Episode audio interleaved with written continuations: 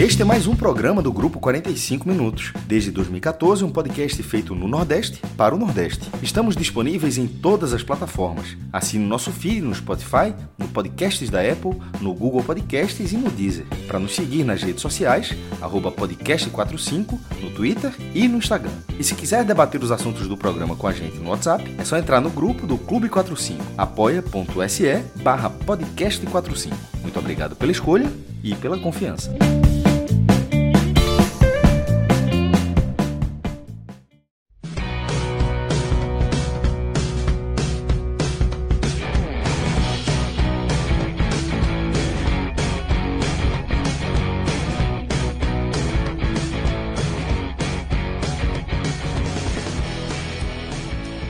Olá, galera! Começando mais um Telecast. Eu sou Celso Shigami estou aqui aos lados dos meus caríssimos Luca Laprovitra, Léo Fontinelli e em instantes também com Tiago Minhoca. A gente está ao vivo nos canais do Grupo 45 Minutos no YouTube e na Twitch e também estamos é, disponibilizando esse conteúdo em todas as plataformas de podcast Afinal de contas, temos Danilo Melo na direção da nossa live e Clisman Gama na edição de áudio do nosso programa. Programa que a gente vai tratar de mais um clássico rei. Um clássico rei que rendeu quase 4 milhões de reais aos cofres do Fortaleza, que rendeu também é, uma segunda classificação do tricolor do PC sobre o seu arquirrival, o Ceará é, nas oitavas de final da Copa do Brasil. Segundo ano seguido, né, que o, o Deus do futebol é, ele nos presenteia com essa ironia deliciosa, que é um clássico rei desse tamanho, acontecendo pela segunda vez seguida numa fase de oitavas de final da Copa do Brasil. E a gente está falando de um resultado que, apesar da vitória do Ceará, classificou o Fortaleza às quartas de finais. E por isso, por participar das quartas de finais, o Fortaleza está embolsando aí 3,9 milhões de reais. Pode fazer o Pix, CBF, porque o Lion embolsou aí essa bolada. E a gente está reunido aqui para falar justamente do que aconteceu dentro de campo. Que alegria que a gente pôde testemunhar mais um é, espetáculo no Castelão, né, em relação a volume, presença de torcida, festa, com ambas as torcidas e seus respectivos times é, se saudando ao fim é, do confronto. Né? Confronto que se manteve onde deve se manter, dentro das quatro linhas. Um jogo bastante disputado, como não poderia deixar de ser, dadas as circunstâncias que a gente acabou de descrever, as circunstâncias esportivas que a gente acabou de descrever. E é por isso que a gente vai abrir aqui a nossa resenha, dar um salve, salve logo pro meu amigo Luca lá pro... Luca, algo me dizia que você estava recuperado, que você ia conseguir aparecer. Pô, tá, tá longe ainda. Tá longe. Algo me dizia que eu sei ia, ia ter energia para dar o ar da graça para que a gente pudesse falar é, desse resultado, que apesar de ser um revés de placar, é um resultado muito importante para o Fortaleza num momento de crise na temporada. Por isso que é, queria dar as boas-vindas, dizer que você faz falta, companheiro. Na vitória, na derrota, você faz falta. Mas que bom que você está aqui com a gente para a gente poder trocar essa ideia só foi eu não vi que o time foi eliminado na competição, cara. Tá vendo aí? É foda, né? Bom, muito obrigado, Celso. É, boa noite a todos. Bom dia, boa tarde, boa noite, independente do horário que você estiver a nos ouvir ou a nos assistir. Cara, é, foi um jogo duro, né? Duro pro Fortaleza. O Fortaleza ele entrou com suas limitações de elenco, sem o 9, entrou com três volantes, entrou sem Lucas Lima, é, foi a campo com praticamente o que tinha de melhor para colocar ali, dentro de todas as limitações de elenco que o Fortaleza tinha. isso foi surpreendente no primeiro tempo, porque o Fortaleza foi melhor no primeiro tempo. Né? O Fortaleza jogou melhor no primeiro tempo, teve boas oportunidades, e era mais do que natural que o Ceará buscasse o segundo tempo é, o resultado. Permaneceram certas falhas, não à toa o Fortaleza perdeu de 1 a 0 mas conseguiu segurar 1 a 0 chegou até a assustar em alguns momentos, enquanto o Ceará atacava. Fortaleza perdeu um gol ali com o Pikachu, que hoje se despediu do Fortaleza. Finalmente, pensa uma despedida demorada essa do Pikachu. É, fez um gol ali aos 51, 52 minutos do tempo. Mas é importante. É importante essa sequência né, de não perder para o Palmeiras, de classificar contra o Ceará, especialmente da forma que foi a derrota na Libertadores. Né? Não, não foi só perder, né? Foi perder com requinte de crueldade, perder de 3 a 0 com, com o Pikachu expulso, perdendo seu principal jogador por resto da temporada já a partir da manhã, né? É uma vitória que ela não vou dizer que ela dá moral, né? Essa, é, essa classificação, ela não dá moral ainda, tudo é muito incerto, mas realmente é, ela traz uma tranquilidade, né? Ela evita que o redemoinho, nesse momento, que o caos que circula o Alcides Santos, ele seja maior. Né?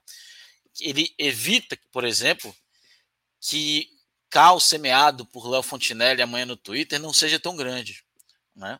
É, então, é uma derrota ainda, foi uma derrota, nunca é legal perder, mas dentro de todos os resultados, talvez não positivos, hoje esse foi o que o Fortaleza talvez mais podia se agarrar. Tem um jogo dificílimo no fim de semana, que é, convenhamos, bem mais importante que de hoje. Dificílimo contra o Atlético Goianiense, em Goiânia, depois do Atlético golear por 3 a 0 num clássico. Né? É, mas o resultado de hoje, eu não vim por causa do resultado. vim realmente, já estava em falta, já eram três pós-jogos que eu estava em falta seja pelo Jorge Benjó, que o Fortaleza estragou o Jorge Benjó. o Fortaleza fez esse favor, filho, cara, filho da. Cara, impressionante. Eu chorando no meio do Jorge Benjó, enquanto ele tocava País Tropical, porque o Fortaleza tomou um gol aos 50 minutos contra o Corinthians. Cara, aquilo ali foi surreal. Mas você, nada, e você, e depois daquilo ali, você foi vítima do surto de chikungunya que aconteceu na, nas redes sociais da, da mídia independente de Fortaleza, né? Tem uma crise de chikungunya Naquele Foi? dia, no, aquele dia eu acho que não teve um pós-jogo, assim. Eu fiquei, eu fiquei com saudade, fiquei preocupado ah. com você. Aí não, mas eu realmente hoje, eu avisei. Hoje, eu avisei hoje, que não vinha. É, anteriormente. Hoje, hoje, os caras vão estar tá tomando soro assim e fazendo pós-jogo, viu? Hoje não, não tô, hoje não tem quebrado aqui, pessoal. Hoje não tem eu doença tô quebrado. pessoal. Eu tô quebrado aqui. Eu não sei nem como é que eu faço essa porra aqui agora. Eu tô completamente quebrado. É, eu perdi acho que 120 plaquetas de semana passada para cá. Foi. O Gordinho tá passando mal. O Gordinho já perdeu peso. O Gordinho perdeu peso. Não. Eu. É. Eu, eu, eu, eu, você falou aí é, de perder peso tal, e é, na água suja, Léo tava falando aqui, né? Trazendo um pouco da água suja aqui para o nosso programa mesmo. Falava que, pô, eu sou um cara que é, não desapareço do Twitter nunca, eu tô sempre no Twitter, na, na alegria e na tristeza. Isso é verdade mesmo. Esse bicho é, é raçudo e bota, dá a cara independentemente de qualquer coisa. E aí ele, ele fez uma menção, falou é, do, do programa do primeiro jogo, falou, pô, Luquinha deu um sorriso de deboche. E eu pensei, cacete, a única pessoa que pode chamar Luca Laprovitra de Luquinha na nossa na nossa resenha, na nossa redação é Léo, velho. É porque é... foi, é porque foi, mas é porque foi, foi um, foi uma personalidade dele que aflorou só naquele momento, assim. Aflorou ali, né? Aquele Luquinha gaiato, não. aquele traquinazinho ali. Não, convenhamos, convenhamos, vamos ser sinceros. É, vamos colocar aqui como foi o jogo. Um time foi, um time chega em campo, abaixa as calças, da palmada e ele ainda acha que foi coincidência, porra, ainda vem frescar na live. Tá vendo aí? Le levou. levou. Pediu, levou. Ora, tá vendo? oh, mas não, mas. É, é nesse clima. Foi, é nesse clima foi, foi desse jeito, o né? O Ceará chegou uma vez, fez gol e acabou, né? Foi só isso. É um time que faz contra o outro, né? Aqui, parafraseando de três semanas atrás, um time fraco contra o outro. Não, mas vai ter, que chegou uma vez ao ter, gol, é, fez gol. Vai, vai ter, vai ter a, a, a sequência daquele comentário. Vai. Vai, assim, não. Quero, aquele mal deixa para Léo. Aquele, aquele comentário foi emocional, foi sanguíneo mesmo, aquele comentário lá. Léo, deixa, deixa... Léo. Vamos, a gente vai Ele tá seguir. Tá Luca, você vai, você vai trazer mais da sua leitura sobre o jogo, assim como nosso querido Thiago Minhoca, que já está por aqui, já está doido para pedir like para a turma. Mas, Léo, eu queria é, seguir tocando a bola aqui com você, é, porque foi um jogo é, onde a gente viu meio que dois tempos distintos em relação a, a volume, a possibilidades.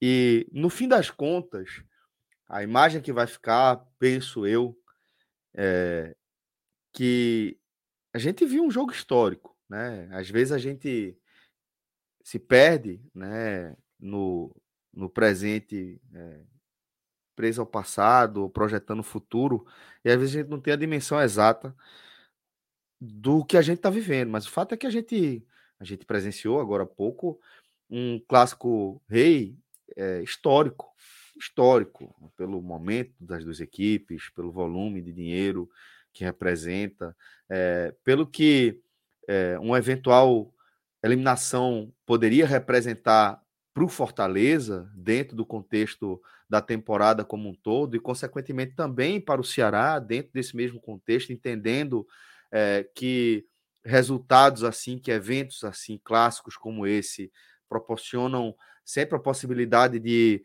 é, uma mudança é, de cenário, né, para baixo ou para cima. E o que a gente viu foi um jogo histórico. E dentro dessa perspectiva de a gente ter visto um jogo histórico, a gente não pode deixar de, de destacar que foi um jogo histórico, que teve uma presença massiva nas arquibancadas, como é praxe no Castelão, com muita festa, com muita participação.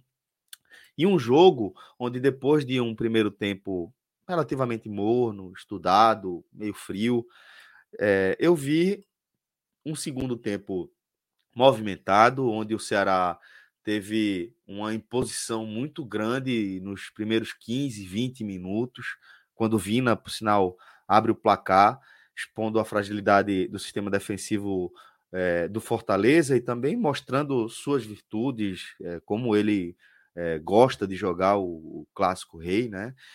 E que no fim das contas, esse mesmo personagem, ele no último lance do jogo, ele mandou uma bola no travessão. Então não é qualquer jogo. Não é, sabe, porra, foi mais um 1 a 0. Foi muito mais que isso, tinha muito mais coisa envolvida. Então queria que você também contasse aí, é, trouxesse o seu olhar sobre esse jogo a partir da, da perspectiva do Ceará também. É, boa noite, Celso, Minhoca, Luca. É, Celso, por mais paradoxal que seja, foi um jogo prazeroso de, de, de você acompanhar no estádio, o clima antes do jogo.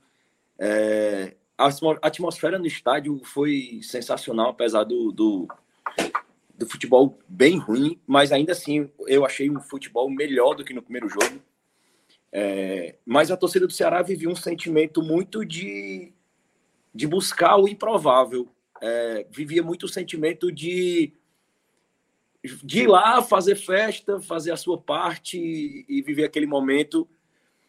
E, e, é uma, e é uma sensação que a gente tem que qualquer que fosse o resultado desse clássico, tanto para Ceará e Fortaleza, uh, as duas equipes teriam muitas preocupações, independente de que resultado fosse. Assim, se o Ceará avançasse, se o Fortaleza avançasse, é, esse resultado não, não garantiria tranquilidade ao Ceará, é, porque o futebol apresentado dificilmente seria um futebol que, que desse uma expectativa da, do torcedor ver um time melhor na Série A, de ver um time mais consistente na Série A. Dificilmente o torcedor tinha a expectativa de, de que hoje no Castelão presenciaria algo além de luta, de é, momentos de onde a qualidade individual se apresentaria e de muita vibração na arquibancada, é, é, emoção, grito, apoio.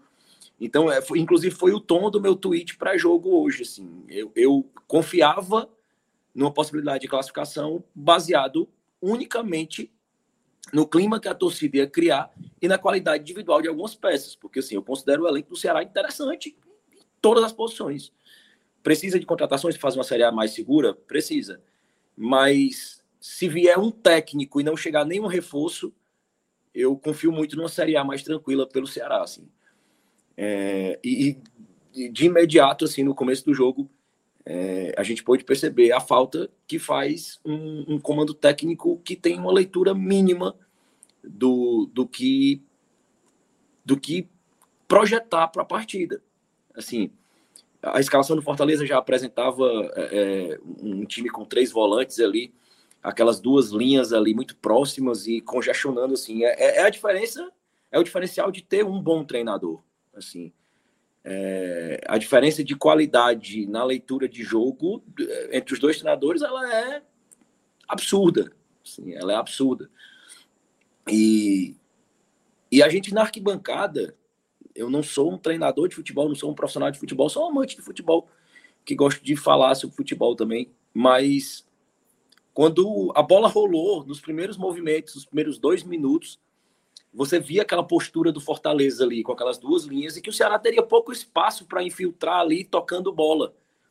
E durante muitos, muitos minutos, praticamente até os 35 minutos do primeiro tempo, o Fortaleza foi melhor na partida, porque a bola não avançava no pé dos jogadores do Ceará. Eles buscavam sempre a, a infiltração por ali, e sempre o Fortaleza ocupava muito espaço de campo.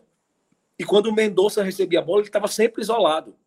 Não tinha ninguém para tocar, para fazer uma triangulação, para que ele pudesse buscar a linha de fundo, buscar profundidade.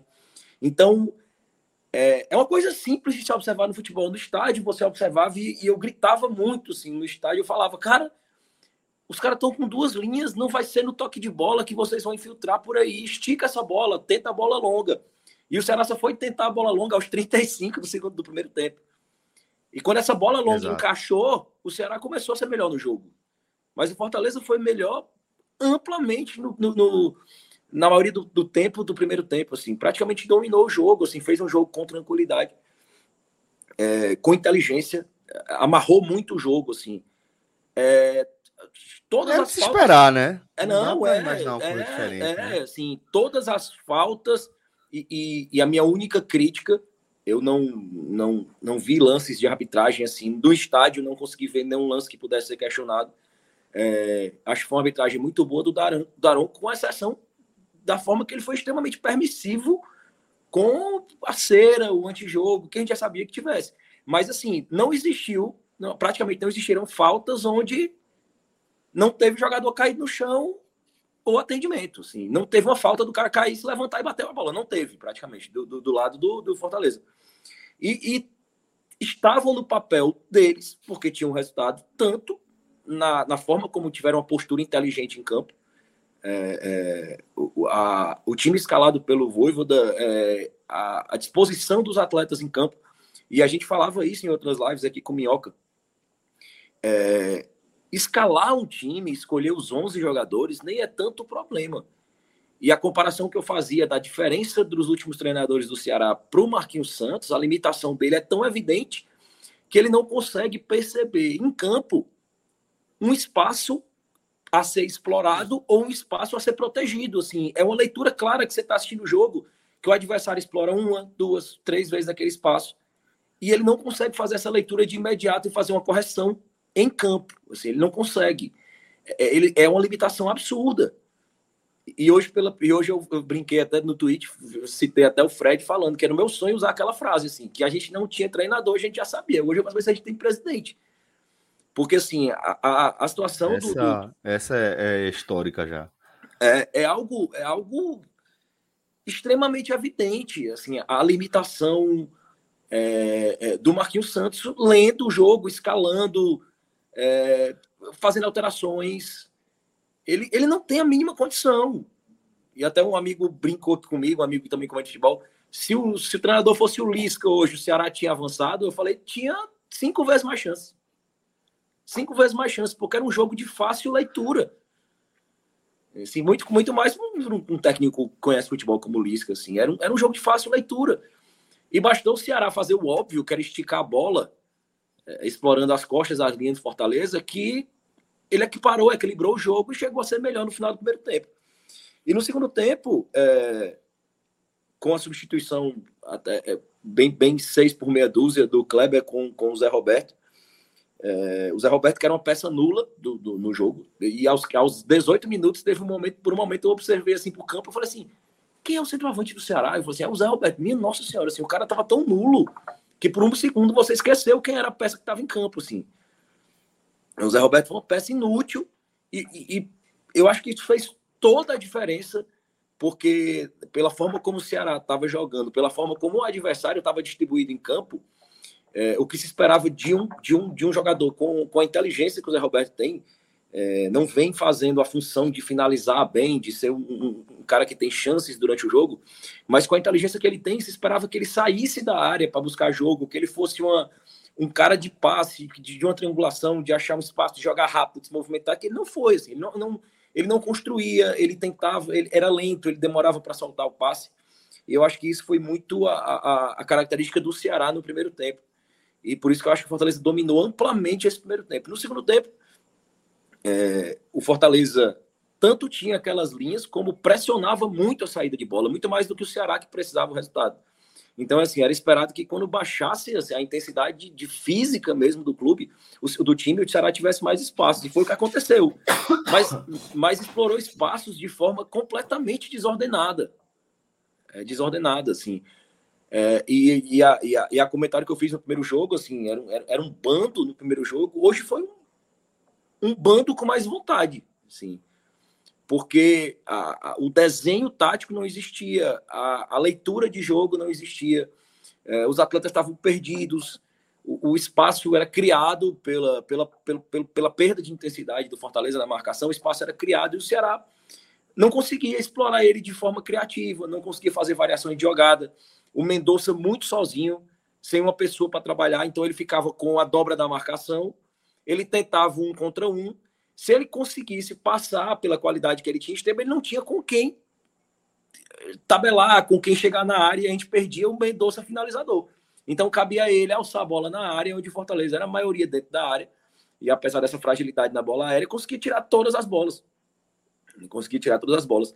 Então o que a gente percebeu é, na, na melhora no Ceará do segundo tempo foi uma melhora fruto da, de um time que tinha um resultado e controlou o jogo como lhe era mais conveniente, que foi o que Fortaleza fez. Trabalhou com inteligência, é, acelerou e desacelerou o jogo quando quis. Assim, o Fortaleza soube ser inteligente, soube jogar com sua vantagem. E, e as substituições feitas pelo Marquinhos Santos, elas. As peças entraram mal, assim.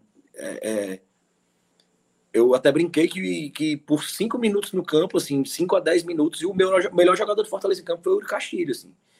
Ele errou todos os passes que ele tentou, ele cometeu, assim, naquele momento, aquela chamada falta burra, assim, você, o adversário, você perde a bola no ataque, o adversário vai ali saindo, tendo um campo todo a percorrer, ele com a vantagem, aí você faz aquela faltinha besta para o adversário cair no chão e ficar dois minutos pedindo atendimento, assim. Então, o, o Yuri Castilho, ele foi um jogador extremamente burro, é, é, extremamente nocivo, porque ele tanto errava como ele permitia o antijogo do, do, do, do rival com faltinhas. Ele, ele cometia a faltinha que o adversário queria para cair no chão, é, para o goleiro sair lá do gol e vir bater uma falta próxima à meia-lua, ao, ao, círculo central. E, e Sobral, muito mal, assim, muito mal. Mais uma vez, é, ressaltar assim, o péssimo momento que vive Fernando Sobral.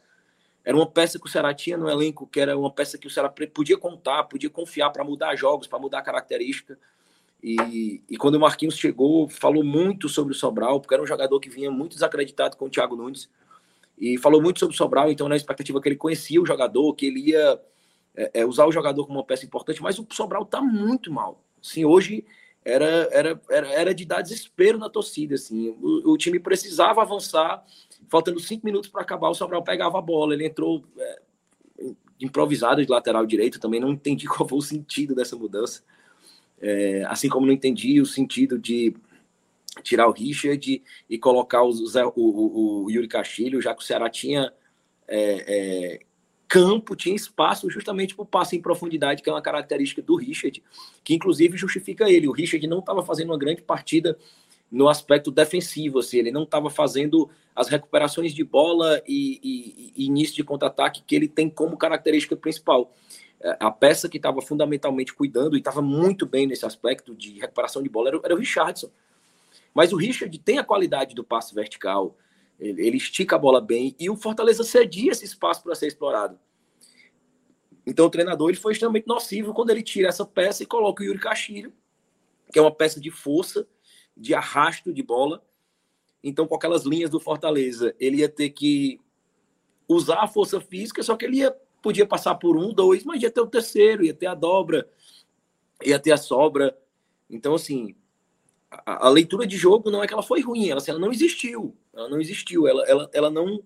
A leitura de jogo do treinador não conseguiu enxergar o óbvio, assim, o, o desenho que estava apresentado para ele no campo. E, e, era uma coisa que se esperava, que o Ceará explorasse muito a bola aérea, porque é um, é um dos pontos fracos do, do time do Fortaleza. E, e, foi como saiu a partida, assim, o, o, gol da partida, né, o gol da vitória do Ceará. O Vina, né, que é, nem é um exímio cabeceador, ele conseguiu tomar a frente do zagueiro, assim, é um, foi uma cabeçada muito feliz ali. E, e, impressionante como depois do gol o Ceará teve uns dois, três minutos ali de, de intensidade, de calor, e de repente o próprio, o, o próprio Ceará esfriou o jogo com inúmeras faltinhas. Ou aquele chute desordenado, o Ceará desacelerou o jogo, permitiu que o jogo fosse desacelerado. Ele cometia aquelas faltas inúteis na, na intermediária que permitiu o jogador adversário cair no chão. Travava então, muito, pô. Travava em muito. vários momentos, o Ceará deu ao Fortaleza tudo que ele queria. Exatamente. Que era o motivo para segurar, para esfriar mais o jogo, né?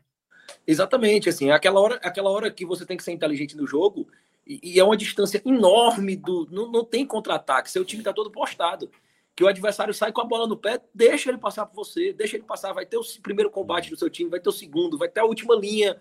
Então, assim, a chance dele perder aquela bola porque o seu time está bem postado é muito grande. É diferente de você fazer uma faltinha ali e você dar um minuto, dois minutos para o adversário. É, e como eu disse, assim, foi a minha última, única crítica à arbitragem, porque eu acho que ela, ela, ela não prejudicou em nenhum momento. Assim, ele estava muito em cima dos lances, até o lance onde, onde o Ceará pediu VAR, é, é, é, supostas confusões na área, ele estava muito próximo ao lance. Ele já, antes de sequer ouvir o VAR, ele já dizia que não foi nada. Ele estava muito próximo do lance. Assim. No estádio a gente não consegue ver replay. Também, pra... também achei, achei dessa forma. Acho que ele foi muito bem tecnicamente Exatamente, ele estava muito próximo desses lances, assim. E, é, e a gente que critica tanto é, é, a muleta que é o VAR, né, para alguns árbitros, quando a gente vê um jogo onde o árbitro tem a segurança por estar perto de mandar o jogo seguir e se quer parar para ficar ouvindo o VAR, é lógico que se o VAR disser, olha, dá uma olhada nesse lance, ele tá esquisito, mas quando ele tá tão em cima que ele já deu, não, não eu tô em cima, cara, ele tem a segurança de, de, de vamos lá, seguir e e, e essa, esse foi um mérito do Daronco, assim, com, com a sessão do, da crítica que eu já fiz no começo, de, de permitir uhum. que esse jogo fosse amarrado e, e... Ah, pode falar, você quer falar? Não, não, não, pode concluir. Ah, pronto. Então, assim, é, o Ceará, depois do gol, é, permitiu que esse jogo fosse dominado, que o Fortaleza tivesse o jogo que ele queria ter.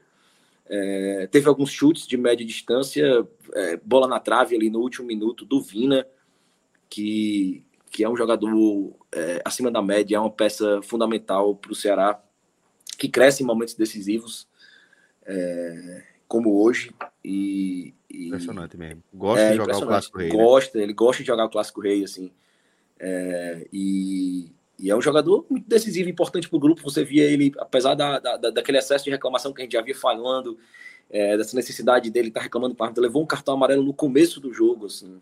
Hum. E, e, e, logo no começo do jogo, por reclamação, já levou. Podia ter sido expulso, teve um lance lá de, de confusão que ficou reclamando ali.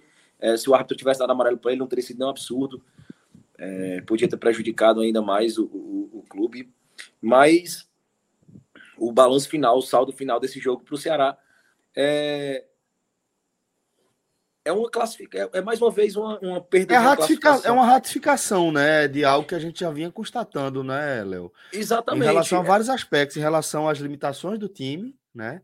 Em relação a, a, ao momento do Ceará em relação a treinamento mesmo. Acho que é um time com, com seríssimas limitações de, de alternativas, né? Acho que é um time que é desorganizado e com um, um, teto muito baixo em relação às suas possibilidades dentro do jogo, né? Acho que nesse clássico Reis ficou muito evidente porque é, o Ceará, esse Ceará encontrou um Fortaleza é, que foi o Fortaleza que a gente vê ao longo da temporada, condensado ali em um jogo, né? Um time que consegue mostrar alguma coisa interessante, que tem é, peças, talentos individuais que chamam a atenção, que você sente que a qualquer momento pode sair algo diferente. Sempre que a bola está ali com, com o Pikachu, você acha que pode sair algo diferente. Tem outras peças que têm também poder de decisão,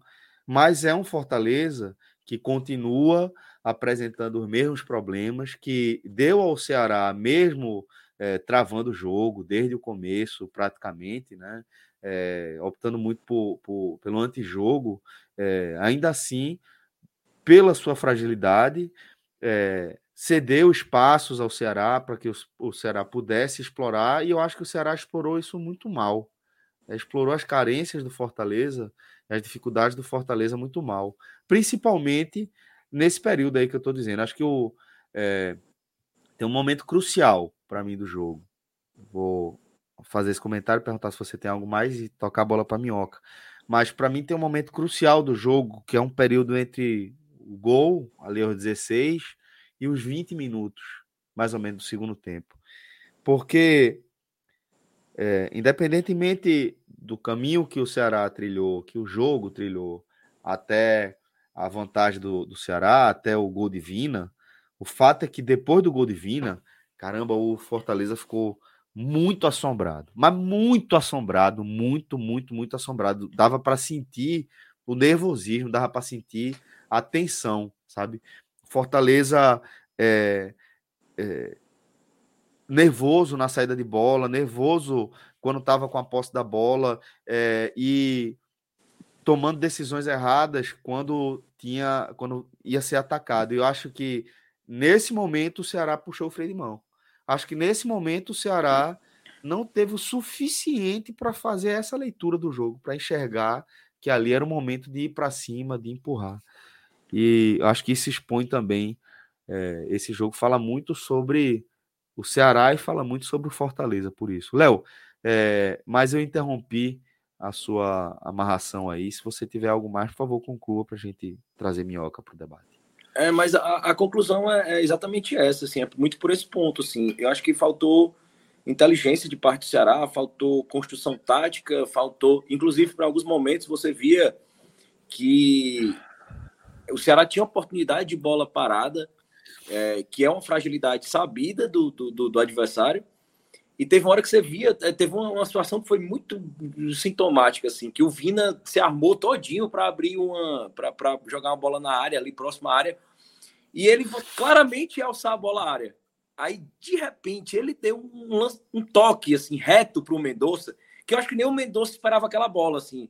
Foi uma coisa assim que a bola. É, você viu que não teve construção, porque o Mendonça simplesmente correu e ficou um bolo dentro da área, ninguém se apresentou. Pra... Foi uma coisa que você viu que não foi planejada. Então, o Ceará, a gente se acostumou muito, assim, principalmente desde do, do, do Guto fazia muito isso, Thiago Nunes muito, Dorival muito Jogadas, todas as jogadas ensaiadas, desde o escanteio, a bola parada, falta de média distância, longa distância. A gente era muito. Existia muito esse trabalho no Ceará. Assim, o Thiago Nunes tinha um. O, o Guto tinha um assistente só para isso, assim, que treinava, o cara até é, conhecido aqui depois de um gol que foi treinado, que virou imagem e tal. Então, é, independente da classificação, se ela viesse hoje, é, se fosse pelo, por, pelo futebol apresentado hoje, e dificilmente, mesmo com a classificação, seria algo diferente, seria uma apresentação de um futebol que desse alguma expectativa pra, de, de melhora, é, ia ser um, uma sensação de preocupação, né, de preocupação. E eu acho que a torcida ter ficado após o jogo cantando, é, chamou o elenco, é, é um sinal que precisa ser bem interpretado, porque ele é muito claro. Quem quiser interpretar de outra forma, vai fazer para se enganar. Porque o sinal foi claro. E ele é exatamente no mesmo tom do tweet que eu fiz para jogo. A gente tem um elenco para não passar sufoco. Precisa de contratações? Precisa. Mas o que está amarrando o Ceará há muito tempo é a falta de um treinador. Assim, é a falta de um treinador. Então, assim, a chamar Há muito elenco... tempo, no caso, nesse período de Marquinhos, né? Exatamente, exatamente. Assim, é, é uma pobreza de futebol incrível, assim, que incomoda. E, e a torcida chamar os jogadores hoje é um recado muito claro. Assim, a gente confia nesse elenco, a gente sabe que as peças precisam vir, mas a gente precisa de treinador. A gente sabe que, que, que vocês têm qualidade para sair dessa situação. Então, assim, teoricamente não precisa de muita coisa. Assim. Resta saber se a diretoria vai entender esse recado ou insistir no erro. Assim. A diretoria do Ceará é uma diretoria que trabalha muito sob pressão. E a gente é, é brinca muito sobre isso. Assim. O time estava é, perdendo, sem vencer, jogando mal. Vamos contratar, vamos para o mercado. E mercado, mercado, mercado, de repente anuncia duas contratações, de repente o clube avança na Sul-Americana. Não, veja bem, vamos analisar o mercado, calma aí. Não, calma aí não. Quem, quem tem. O jogador é para estar tá já treinando. Uhum. Certamente essa eliminação de hoje vai acelerar esse processo. Assim. Amanhã, já tá, amanhã já vai estar tá falando de contratação. Não, não tem nem dúvida. O perfil do, da diretoria do Ceará é muito. Modus operandi, né? Já é, é muito né? esse. E, e, é impressionante, assim, né? como não aprende com os erros que se repetem há, há cinco anos, os mesmos erros, o mesmo modus operandi, com os mesmos resultados. E, e o torcedor do Ceará se acostumou a viver com isso, assim, de, de, de não esperar nada mais a, a não ser o fim da gestão, uhum. porque não parece que vai haver um realinhamento de rota. Boa. É... Léo, vamos agora ouvir o que nosso caro Tiago Minhoca, que está aqui é, de espectador até então, mas que foi testemunha também é, desse jogo. Então, Minhoca, eu queria a sua leitura geral é, de para você qual é a história, né? Qual é o, o extrato desse clássico rei que definiu é, a classificação do Fortaleza à próxima fase, as quartas de final da Copa do Brasil. Pois é, fala Celso, Luca, Léo, galera. Aliás, em especial aqui para nossa colega Juliana Lisboa, que até já fez piadinhas aqui comigo no chat, né? Já deu o like dela, lembrando, aproveitar o ensejo. Dê seu like aqui para contribuir com o nosso conteúdo sempre. E ela falou: ó, alguém dá um violão para o Minhoca aí, ainda não ouvi a voz do Cabo, né? Realmente. Preferência sempre aí dos de Léo e Luca para esse, esse duelo, né? Vamos lá. Esse jogo foi, digamos, o melhor e pior de, de Ceará e Fortaleza, né? Eu, geralmente, o meu perfil, muitos torcedores acabam ficando é, às vezes irritado comigo, e aí alguns pensam que quando eu falo mal do Fortaleza, sou torcedor do Ceará, quando eu falo mal do Ceará, sou torcedor do Fortaleza, porque eu gosto de cobrar mais os dois aqui. Aliás, de uma maneira geral, tem muito torcedor que cobra, entendeu? O que é difícil encontrar é alguém da imprensa, às vezes, que cobra Exatamente. muito. E eu, e eu, e eu sou um cara que cobro muito, às vezes. Porque, como o Léo acabou de mencionar, o elenco do Ceará é ruim? Não é. O elenco do Fortaleza é ruim? Não é. Assim, são duas equipes que hoje estão na zona de rebaixamento. E por isso que eu fico sempre reforçando do, sabe, não se acomodar, não achar que a tabela está abrindo, que vai ter um adversário bom, que não, a gente vai conseguir, que tem um resultado positivo, que tem uma classificação, que as coisas agora vão mudar. Não, tem que ser todo jogo. Todo jogo tem que estar tá atento direto, entendeu? Hoje, na partida de hoje, a gente viu aquilo que o Fortaleza tem de melhor, né? Que foi ali no, nos primeiros minutos. Fortaleza praticamente poderia ter resolvido o jogo ali nos primeiros minutos se fosse competente para finalizar as jogadas, né? E acabou não sendo, que aí entra de novo naquele problema que Fortaleza Exatamente, Exatamente. E aí termina o jogo do mesmo cenário como vem acontecendo ao longo da temporada, né? Como a gente, eu e o Luca, a gente sempre cita aqui, segurar uma partida para o Fortaleza é uma dificuldade.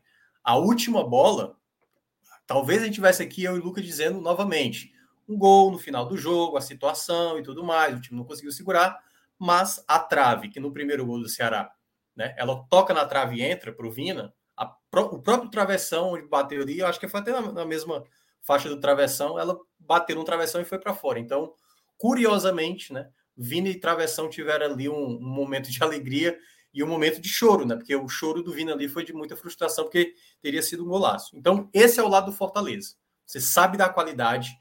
A maneira como o Voivoda pensou o jogo, achei muito coerente e o Fortaleza soube executar muito bem os primeiros minutos. Se eu não me engano, Léo e Luca podem me ajudar. Eu acho que o Léo, porque estava no estádio, o Luca talvez é, acompanhando de casa. Eu acho que por volta dos 18 minutos estava tipo 8 a 0 ou 9 a 0 de finalizações. Assim. Era... 9 a 0 O Fortaleza é, chegou fazendo assim, era... 9 a 0 de finalizações. Era, era, era assim, era muito claro que estava muito próximo o gol do Fortaleza. E aí eu citava, eu falei, o Ceará não está jogando nada, simplesmente nada, e o Fortaleza, ao mesmo tempo, o Fortaleza está perdendo a chance de, de resolver o jogo, né? Então, assim, basta um gol acontecer. O Fortaleza teve outros jogos até, também que jogava bem e tomava um gol. Estou falando isso em clássicos, né? E tomava um gol. O Ceará também teve, já fez jogos que jogava bem e no lance do Fortaleza tomava um gol. Então, em clássico, para esse tipo de, de, de, situação, quando você vai bem, você precisa resolver. Foi o que o Fortaleza não acabou fazendo, e aí por isso que gerou toda essa coisa que você mencionou, Celso. Essa essa coisa perdida, nervosa, quando toma o gol aos 15 do primeiro tempo. Você sentiu, aí... você, você sentiu isso também, né, Minhoca? Essa, essa, essa tensão é, no time do é Fortaleza, é, é por isso que eu quero levar para o Ceará. Eu senti o Ceará isso nos primeiros minutos. O Ceará permitiu muitos contra-ataques. Do primeiro um tempo, tá falando? No primeiro tempo, nos primeiros sim, minutos, sim, ele estava destacando. Sim. O ponto que eu achei novamente grave, e aí recai muito para cima do Marquinhos, a bola parada defensiva é o meu Deus do céu, cara. A é um bola parada defensiva é um escanteio, é uma falta. Assim, a defesa bate muito cabeça. Então, até o João Ricardo, que até conseguia afastar algumas bolas, em outras, às vezes, sabe, passava ali. Então, sim, é um problema crônico que o Ceará está atravessando. E, novamente, entrando também nessa questão do Ceará, porque o Ceará foi o contrário, né? Se Fortaleza começou bem e terminou ali no desespero, o Ceará começou totalmente atrapalhado e depois é que foi na base ali da empolgação, né? Tentando ali jogar suas últimas fichas para reverter. Mas naquele, naquele começo de jogo para o Ceará, por exemplo, novamente, se você for levar o primeiro tempo contra o Atlético Goianiense, primeiro tempo contra o Inter, então assim, o time titular que o Marquinhos anda colocando, a maneira como o time joga é dispersa, é, gerando contra-ataque, a linha defensiva do Ceará é muito aberta. O segundo gol contra o Fluminense, por exemplo, foi isso. Pacheco muito distante, Luiz Otávio, uma bola nas costas, com facilidade para o Cano, o Cano tocar e fazer o gol. Então, o Ceará começou muito mal. E quando vai para o segundo tempo, ele tinha perdido, é, só lembrando, né, ele tinha perdido ali o Pacheco no começo da partida para colocar. Aliás, desculpa, tinha perdido o Vitor Luiz para colocar o Pacheco no primeiro tempo. E na volta do intervalo, ele traz o Zé Roberto. E aí, já colocando, por exemplo, o Lima, né? O Lima para ser um jogador mais como um volante ali. Então, naquela. Ah, desculpa, estou confundindo. Na verdade, ele coloca o Kleber no lugar do Zé Roberto, ele não muda o formato tático. Então, naquela mudança ali, não tinha muita diferença. Mas eu já imaginava, pelo que foi o primeiro tempo, Fortaleza, na soma geral, bem melhor do que o Ceará, que o Ceará ia se lançar para o ataque e o Fortaleza iria recuar. E era nesse cenário, Celso, que eu olhava: se o Ceará fizer um gol cedo, é capaz do Ceará conseguir esse empate. E saiu o gol, o gol aos 15 do primeiro tempo. Então, Fortaleza, praticamente sem nenhum jogador para segurar uma bola. Segundo, acho que né? algumas trocas do Voivoda foram bem equivocadas. Daqui a pouco o Luca também acho que não chegou a, a mencionar isso, né? E ele pode depois entrar mais nesse assunto. Mas o que eu via era um Ceará de maneira. Aquela coisa. O que o Marquinhos fez, eu acho que alguns teriam feito também. Ah, vamos para cima. É o que temos, né? Só tem, só restam 30 minutos para acabar o jogo. Vou colocar atacante, e eu acho que não foi da melhor maneira. Eu acho que o time se esforçou para buscar, mas teve muita jogada de ataque que era não era trabalhada a jogada, não era para tentar, sabe, balancear a defesa do Fortaleza. E, o de, e, e, ao mesmo tempo, então, assim, no segundo tempo ali no final, era, era meio que um não sabe se defender e o outro não sabia atacar. É por isso que eu estou falando assim: tem problemas nos dois que, independentemente de quem passasse hoje, e, e esse que passasse, ia, obviamente, comemorar, ia tirar onda, ia zoar e tudo mais, e aquele eliminado ia ficar, claro, do lado do Fortaleza, se fosse eliminado, ia ter uma preocupação maior por conta da situação da Série A e pela vantagem que tinha no, no primeiro, mas para o lado do Ceará, né, essa luta que teve, obviamente teve um componente do torcedor aplaudir, exaltar, até o, o Vina ali no final do jogo. Então, o que eu vi na partida, Celso, foi coisas melhores e piores. Eu acho que até o Fortaleza poderia fazer algo a mais, e aí eu acho que entra um pouco das escolhas que o Voivoda fez. Acho que nos minutos finais eu fiquei imaginando, eu acho que se tomar o segundo gol aí, até se for para as penalidades, ou até se por acaso ainda for tentar fazer alguma coisa, as peças que, que estão em campo não são as melhores. Mas acabou dando certo. E pelo lado do Ceará, as ideias de colocar muito jogador atacante, você não viu tanta efetividade, a não ser aquela última bola realmente que foi a chance do Vini. Então, é, em resumo, eu diria que Ceará e Fortaleza ainda precisam melhorar bem. Claro, daqui a quantos dias, Luca? A gente está no dia 13, né? Daqui a cinco dias, a, e praticamente já estamos entrando no dia 14, vai ter uma janela, né? Vai ter uma janela aí para dar uma aliviada, para ter novas peças. O Fortaleza já fez cinco aquisições, três jogadores já estão bem encaminhados nos treinamentos. O, o Ceará tem dois jogadores, precisa de mais, e ainda tem essa questão do, do Marquinhos Santos, dependendo do que aconteça no final de semana, pode ser que tenha uma situação, não sei se de mudança ou não, mas em todo caso, Celso, eu vejo que é, vão precisar de mais. A, a, as peças que o Fortaleza está faltando, as peças que o Ceará está faltando, ainda me preocupa pensando na Série A. Mas, no geral, a classificação se deve muito ao que o Fortaleza fez no primeiro jogo e o que o Ceará não fez. E esse segundo jogo, né, de como o Fortaleza desperdiçou possibilidades de talvez resolver a sua classificação já no primeiro tempo e correr riscos no segundo, e o Ceará, de maneira muito esforçada e de maneira muito heróica, tentando buscar aí ali aquela bola batendo travessão e não conseguindo nem levar para as penalidades. Ótimo, Minhoca. Ótima, ótima leitura, meu cara. É, Luca, é, você fez uma, uma análise mais, mais sintética ali no começo do programa para a gente fazer esse giro. Então, vou tocar a bola aqui de volta para você, para você fazer qualquer leitura complementar aí, trazer qualquer visão extra é, que você queira sobre os 90 minutos. Depois a gente vai para outras perguntas aqui que eu separei dentro da nossa pauta, meu irmão. Não, show, show, Celso. É, primeiramente, né, o Fortaleza ele repete a formação que a gente vem vendo algumas vezes com três volantes, é, muito para dobrar aquela marcação especialmente em Vina e Mendonça, que não teve espaço nessa marcação de três volantes, em quase momento algum. É, o Fortaleza ele, ele marcava muito em cima, marcava muito alto, é, mas hoje ele também sentiu um pouco, por exemplo, uma partida ruim do Moisés.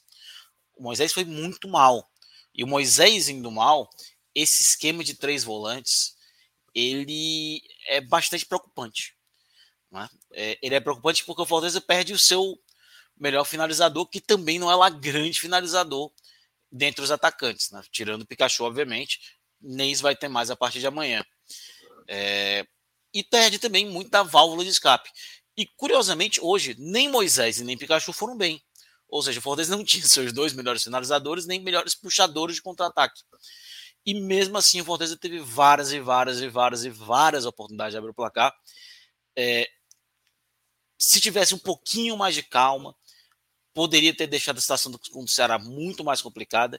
Só que não é só que o Ceará se achou no jogo, é que o Fortaleza também tem um, um momento médio de aguentar esse, esse ritmo de intensidade. O Ceará melhorou com 35 no, no primeiro tempo, mas é normalmente quando o Fortaleza começa a cair fisicamente também em todo jogo que ele participa. Todo, tanto que o Fortaleza sempre leva gols dos 40 minutos do primeiro ou do segundo tempo, sempre, sempre. É, acho que 70% dos gols do Fortaleza na temporada foram após os 40 minutos do primeiro ou do segundo tempo. Inclusive contra o Inter, levou gol de empate. Contra o Botafogo, levou gol de empate também, assim. Contra o Ceará no primeiro Clássico Rei, é, tomou gol de empate depois nos acréscimos do primeiro tempo. Então o Fortaleza tem essa dificuldade. E aí no segundo tempo o Fortaleza ele começa a aceitar demais o Ceará, que é um, um, na minha opinião, um mal do Voivoda. Eu fiquei, eu tava aqui assistindo o jogo cara, ele vai esperar o Ceará fazer um gol. E pior, o Ceará tá jogando ali, tá com a bola, mas o Ceará não assusta. O Ceará ele vai chegar uma vez e vai fazer. E aí vai, ele vai no desespero ter que mudar o que está acontecendo em campo.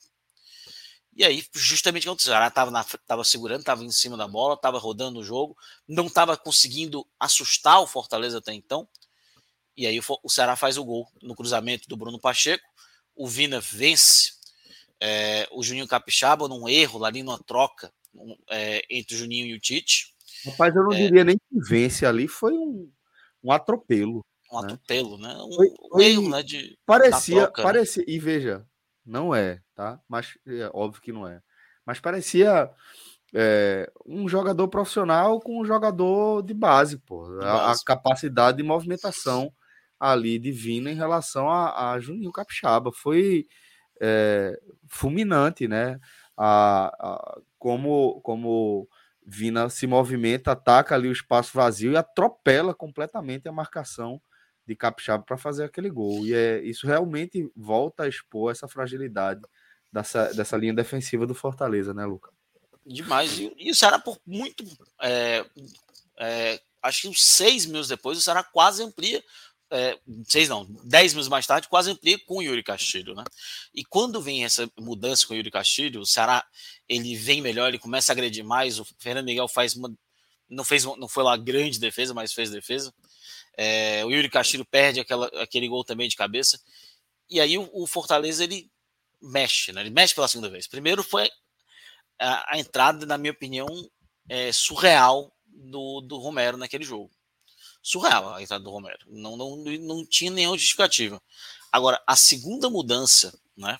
É, com a entrada do, Abra, do Abraão é, e a entrada do. Teve o Felipe né, no lugar do Ronald, depois o Romero no lugar do. De Pietri. O De Pietri não entrou, não. De Pietri não entrou, não. De Pietri entrou, pô. Entrou, não, pô. Entrou, entrou, entrou, entrou, entrou, entrou, entrou, entrou, entrou. De Pietri? Entrou, entrou, no finzinho no finzinho. Quem entrou no finzinho foi o Matheus Vargas, pessoal. Deixa eu checar aqui, tá? Cara, eu lembro do De Pietri. Eu, eu não também. sei se, assim, a não ser que mudou de última hora, mas eu acho que o De Pietri tinha entrado. Quem, entraram, quem entrou ali no meu campo foi o Felipe e o Abraão. E no final do jogo entrou o Matheus Vargas. Foram as, ah, então... as quatro mudanças. Foram é, eu achei também que tinha entrado. Entrou. Ent, ent, é, saiu o Ronald, entrou o Felipe, aí vieram Abraão e Romero, né? No lugar do Moisés e do. É, no lugar de Moisés e é, Hércules. O Hércules saiu para entrar do Vargas. É verdade, é, tá certo. O, o Abraão é, ele aqueceu, de... ele aqueceu. É, é, ele aqueceu, mas não entrou, foi. É, Davi tá falando aqui, isso, teve aquela confusão. Isso. Da Petra aqueceu, mas não entrou. Perfeito. Cara, e para mim foi surreal essa mudança. Ela primeiro deu certo ali naquele primeiro momento, o Felipe e o Abraão, porque seguraram bastante o ímpeto do Ceará. Só que aquilo ali era de um risco naquele momento gigantesco. Porque o Fortaleza não é um time confiável. Eu até pensei, poxa, eu acho que ele vai entrar com o Lucas Lima ou o Crispim.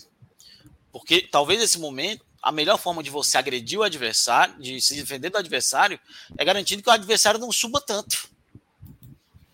Ele chamou o Ceará de uma maneira é, para o campo defensivo Deu certo ali? Deu.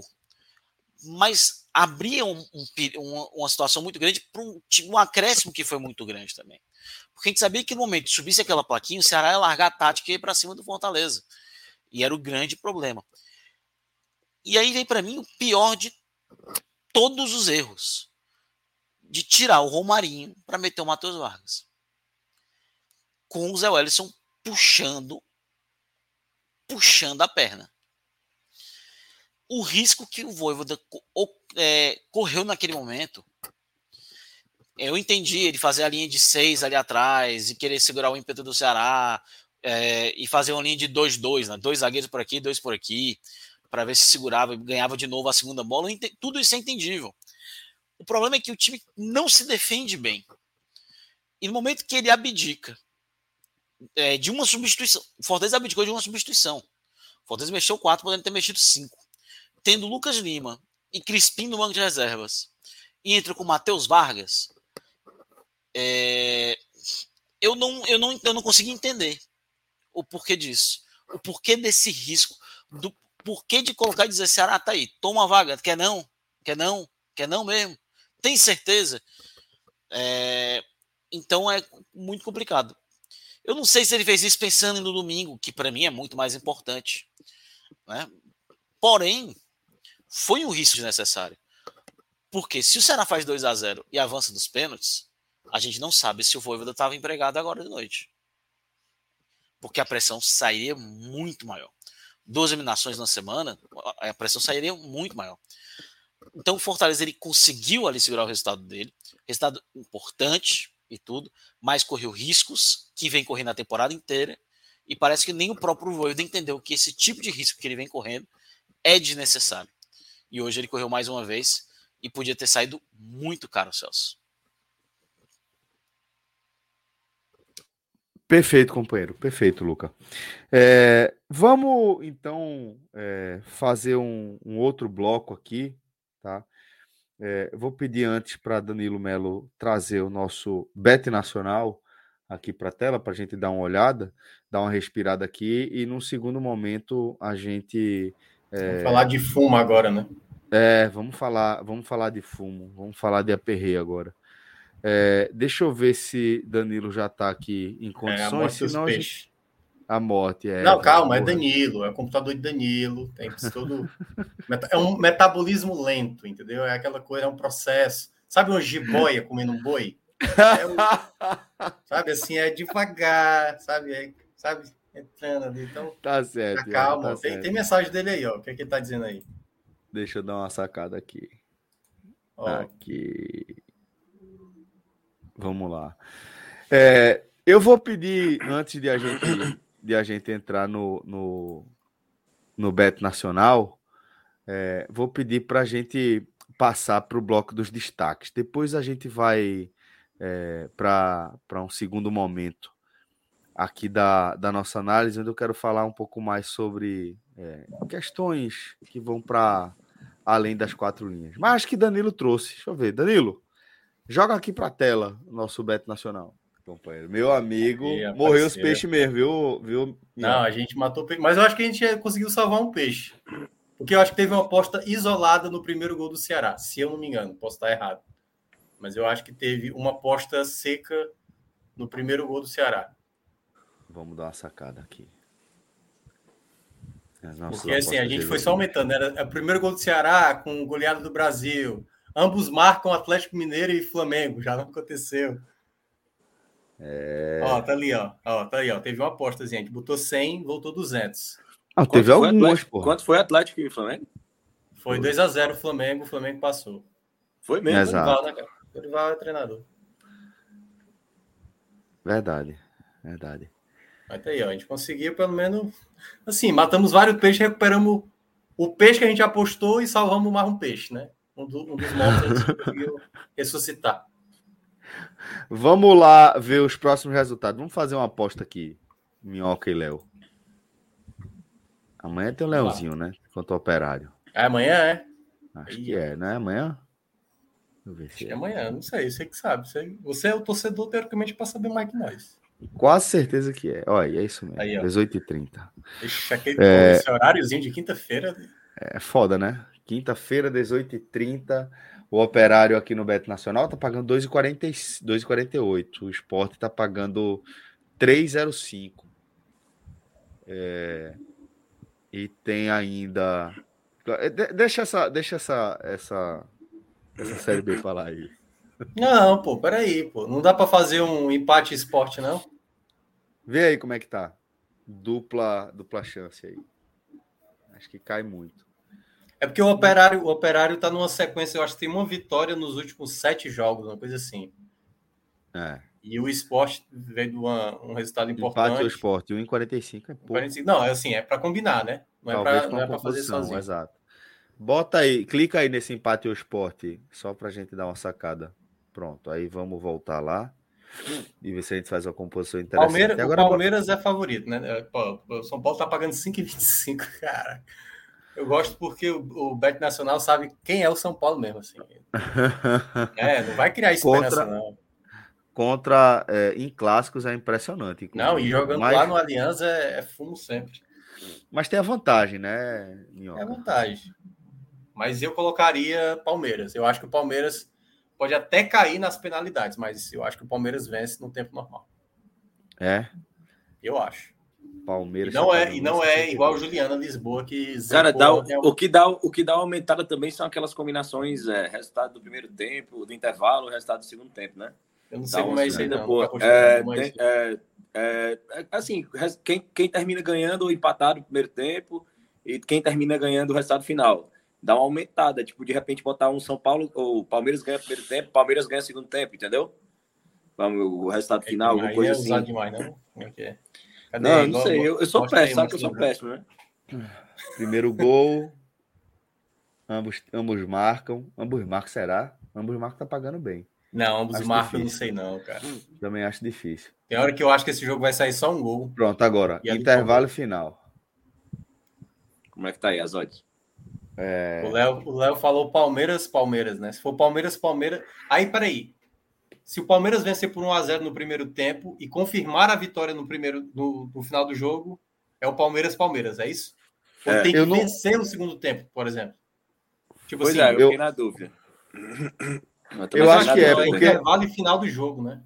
É, é intervalo e fim do jogo. jogo. É, intervalo e fim de jogo. É. é. você tem que apostar que o resultado, o, como o, o jogo vai para o intervalo e como ele termina, né?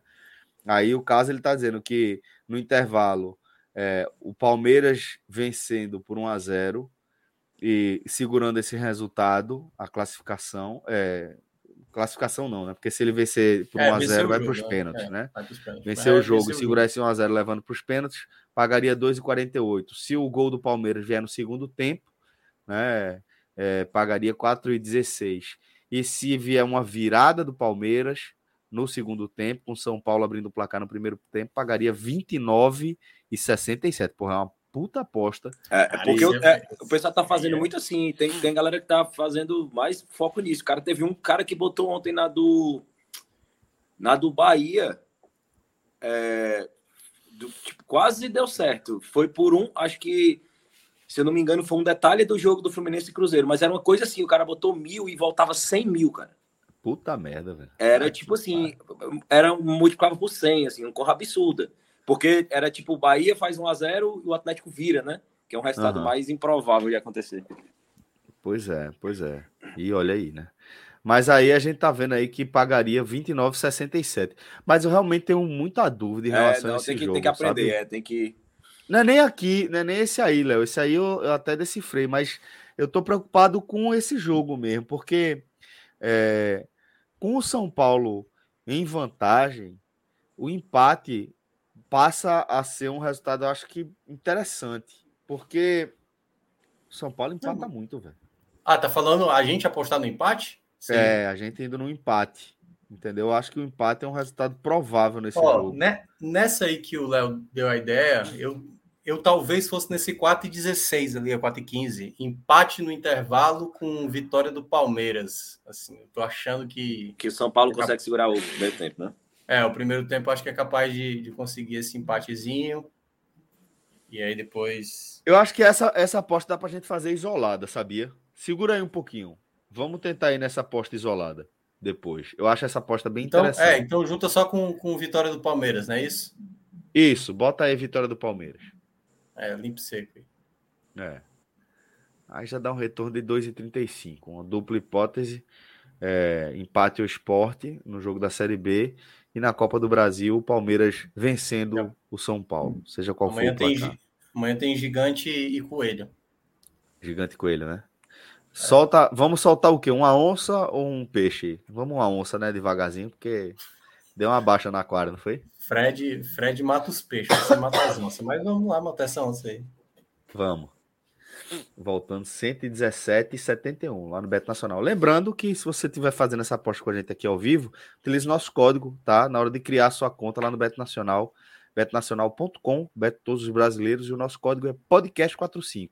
Isso é uma maneira de você vincular a sua conta a esse nosso código e cada vez que você apostar, você vai estar tá colaborando com o nosso projeto. É uma forma bem bacana aí de você ajudar a gente.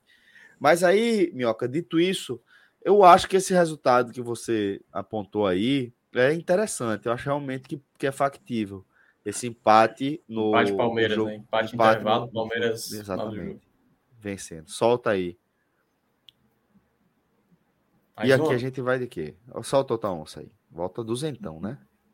É, solta a é. onça. É. é, 208. E vamos ver, tem outro jogo da Copa do Brasil, né? Tem um gigante. É, aí eu não sei se vale a pena, porque foi 3 a 0 a ida para o Coelho, né? Para o América. É, verdade. Talvez vitória do Botafogo, pagando dois. É mais tão. Deixa eu ver. É, o Botafogo também não passa muita segurança, né? É. Não, vamos, vamos só com essas hoje. Vamos, só, só, com, essas hoje. Pronto. pronto. Beto Nacional, tá, galera? Beto de todos os brasileiros, para você dar essa moral aqui pra turma. Usa o nosso código podcast45. Agora a gente vai seguir com a segunda parte aqui da nossa pauta, onde a gente vai trazer os destaques individuais aí da partida. A gente vai seguir o jogo aqui. Luca, né? é, sem Luca lá pro Vitra, porque falou que está se sentindo um pouco indisposto e a gente vai seguir essa, o restante do programa sem ele. Então vamos começar com os destaques do Ceará. É, Léo, traz aí para mim os destaques positivos e negativos do Vozão nessa vitória que trouxe, entretanto, a eliminação do Ceará na Copa do Brasil. É, Celso, é, gostei muito do, do, do, Nino Paraíba, principalmente no primeiro tempo. Eu acho que ele. Pediu diante... para sair. Eu, eu não acho que não. Eu acho que. Caralho, é, velho. Eu acho, é, eu acho que foi um, um o, dedo, o, dedo, do Marquinhos Santos. Inacreditável, porra. É, surreal. É, ele saiu. Ele... Disparado o melhor jogador do Ceará. Não é disparado, ele matou, era o único jogador aquele... que estava quebrando linha, que estava. E ele colocou o pior jogador e ele colocou um dos piores jogadores que entrou em campo foi o Fernando Sobral, no canto do, da arma mais eficiente de criação pela ponta. Não, mas eu acho que Fernando Sobral só entrou depois que. que é... Não, foi nesse momento. Não, acho. foi no canto do Nino, ele entrou exatamente no, canto do Nino, no lugar do Nino mesmo. Foi? Já era praticamente ele... um, time com tá... cinco lá na foi frente. Foi na hora que Richardson tomou amarelo, não? Não, ele entrou no canto do Nino. Foi. E ocupando a lateral direita, assim. É, Algo que... que... o Sobral não faz há muito ah, tempo. entendi. Eu achei que ele Não, o Richard tomou amarelo, acho que minutos antes, assim, que foi uma entrada no, no Romarinho, né? Que ele até levantou a perna. E... Foi, foi, foi. Mas, exatamente. Mas acho que foi no lugar mesmo, foi, no, foi Sobral no lugar do Nino. Gostei, gostei é, muito do Nino, seguiu, assim. verdade. O Nino foi aquela peça é, especial do primeiro tempo, quando o Ceará foi pior o Nino foi muito sacrificado e tentou muito, assim, ele conseguiu por muitas vezes achar aquele espaço ali e era o único espaço onde o Ceará tinha, né? E no segundo tempo ele, ele tendo mais campo para jogar, ele continuou sendo essa essa peça importante, tanto é, com uma excelente precisão de cruzamentos, assim, não, não é aquele cruzamento que achou a cabeça do atleta em várias vezes, mas ele sempre tinha a altura correta, ele sempre, a bola sempre chegava com o peso correto, no meio da área ali, onde todos os atacantes sempre tinham a chance de se posicionar, de disputar, né? Aquele cruzamento que fica no primeiro pau, que fica no pé do defensor que está na frente, aquele cruzamento ruim, né? O Nino foi muito bem nesse aspecto. Então colocaria o Nino em terceiro lugar. É, em segundo, o Richardson. Eu acho que o Richardson fez uma baita partida, assim é, principalmente pelo aspecto dos desarmes e, e, e, não errou tanto quando tentou sair com a bola, ele conduziu, achou espaço ali e, e, nessa parte de desarme foi quando aquele momento onde o Ceará fez o gol, onde o Ceará cresceu no jogo, aquele curto espaço de tempo ali, teve muito pela precisão dos desarmes do Richardson, assim, o Ceará achou os espaços é, naqueles desarmes que geravam contra-ataque, então por isso que eu acho o Richardson tão importante. E, em primeiro lugar, para mim, melhor da partida pelo, pelo componente decisão, além do gol, além da bola na trave no final, além da, do fator de chamar a responsabilidade para si, de, de, de, realmente ser, ser uma referência técnica, uma liderança no, no, no campo, é, o Vina, assim, é, muito mais do que por um futebol vistoso, mas pelo simples fato dele jogar na posição dele, assim, isso já agrega demais. É, o Marquinhos Santos fazer o óbvio, né, colocar o Vina jogando mais recuado e eu acho que ele não fez uma partida mais é, é, vistosa assim, ao torcedor, pelo, justamente pela partida muito abaixo que o Lima fez, né? E aí, já entrando nos destaques negativos, pegando esse gancho do Lima, é, muito mal, Lima, muito mal, assim, para mim é o terceiro, porque acima dele vem o Zé Roberto, que foi nulo, né? Ele, ele, o Lima foi mal, mas o Zé Roberto ele foi nulo. Assim. O Lima ainda conseguiu a, a encaixar algumas jogadas, uns pouquíssimos passes. É, mas eu colocaria o Lima em terceiro, o Zé Roberto em segundo. E, e, o pior da partida, apesar desse, desse pouco tempo em campo, mas o pouco tempo que ele ficou, ele conseguiu não acertar nada. Assim, ele conseguiu errar tudo que ele tentou, assim. Ele tentou dar o passe, ele errava, e o Yuri Castilho tentou ir pelo mesmo caminho, assim. Só que o Castilhos conseguiu chegar, vencer uns quatro confrontos, um contra um, alçar uma bola área, conseguiu na área, conseguiu tentar dar um chute ali perigoso. Uma cabeçada e também teve. É uma cabeçada, então o, o Sobral para mim foi é, abaixo da crítica, assim. Ele, ele, ele, não tem nem comentário assim sobre o que o Fernando Sobral fez hoje, assim. Ele simplesmente errou tudo, assim, tudo que ele tentou, ele errou. Então ele seria para mim o, o, o destaque negativo principal impressionante é, como perdeu espaço e como perdeu o futebol, Fernando Sobral, né? O que ele já representou para esse time do Ceará e o momento que ele vive hoje, né? Impressionante.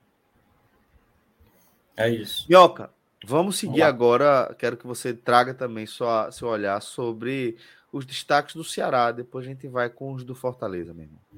É, o meu pódio está bem parecido com o do Léo. Eu vou fazer só uma troca. Eu vou colocar na terceira colocação o João Ricardo. Acho que foi um momento importante no primeiro tempo, até de tomar o primeiro gol. A defesa que ele fez no chute do Romarinho não foi uma defesa assim, nada fácil, né? Uma bola no canto. Lembrou muito a defesa do Cássio no último final de semana, que é aquele chute no canto para goleiro, sabe, ir embaixo para espalmar aquela bola não é tão simples. Então acho que em um determinado momento ali, quando não, o Fortaleza uma... era melhor, Teve uma bola que ele tirou da cabeça do atacante, assim. Eu acho que não, não lembro Foi se era o cruzamento. É, era Moisés, ele tirou assim na cabeça. Foi, que ele deu tipo uma. uma, uma... Um toquinho claro e pegou depois. É. Claro que teve algumas saídas um pouco, sabe assim, seguras. Eu acho que às vezes ele errou em algumas, algumas bolas aéreas. Mas eu acho que no momento chave, né, o Fortaleza ficou muito próximo de fazer um gol no início. Acho que ele soube manter o Ceará ainda vivo na partida naqueles minutos iniciais. Então, eu vou colocar ele na terceira colocação. Segundo, eu vou colocar o Nino. Eu acho que o Nino estava sendo uma peça importante, não não aquela peça que é, assim estava jogando uma barbaridade, mas estava sendo uma peça que o Fortaleza tinha dificuldade. O Nino estava prevalecendo em muitas jogadas pelo lado direito. Então, por exemplo, o gol do, do, do Ceará, quando sai pelo lado esquerdo, no cruzamento do, do Pacheco, né? O lado direito também estava tendo essa possibilidade. Eu acho que aí é onde entra o erro do Marquinhos, né? De tirar um jogador com essa característica para colocar um jogador que não tinha essa característica e que, na verdade, mais atrapalhou, que no caso foi, foi o Sobral. Então, acho que o Nino vai na minha, vai na minha colocação, vai na segunda colocação.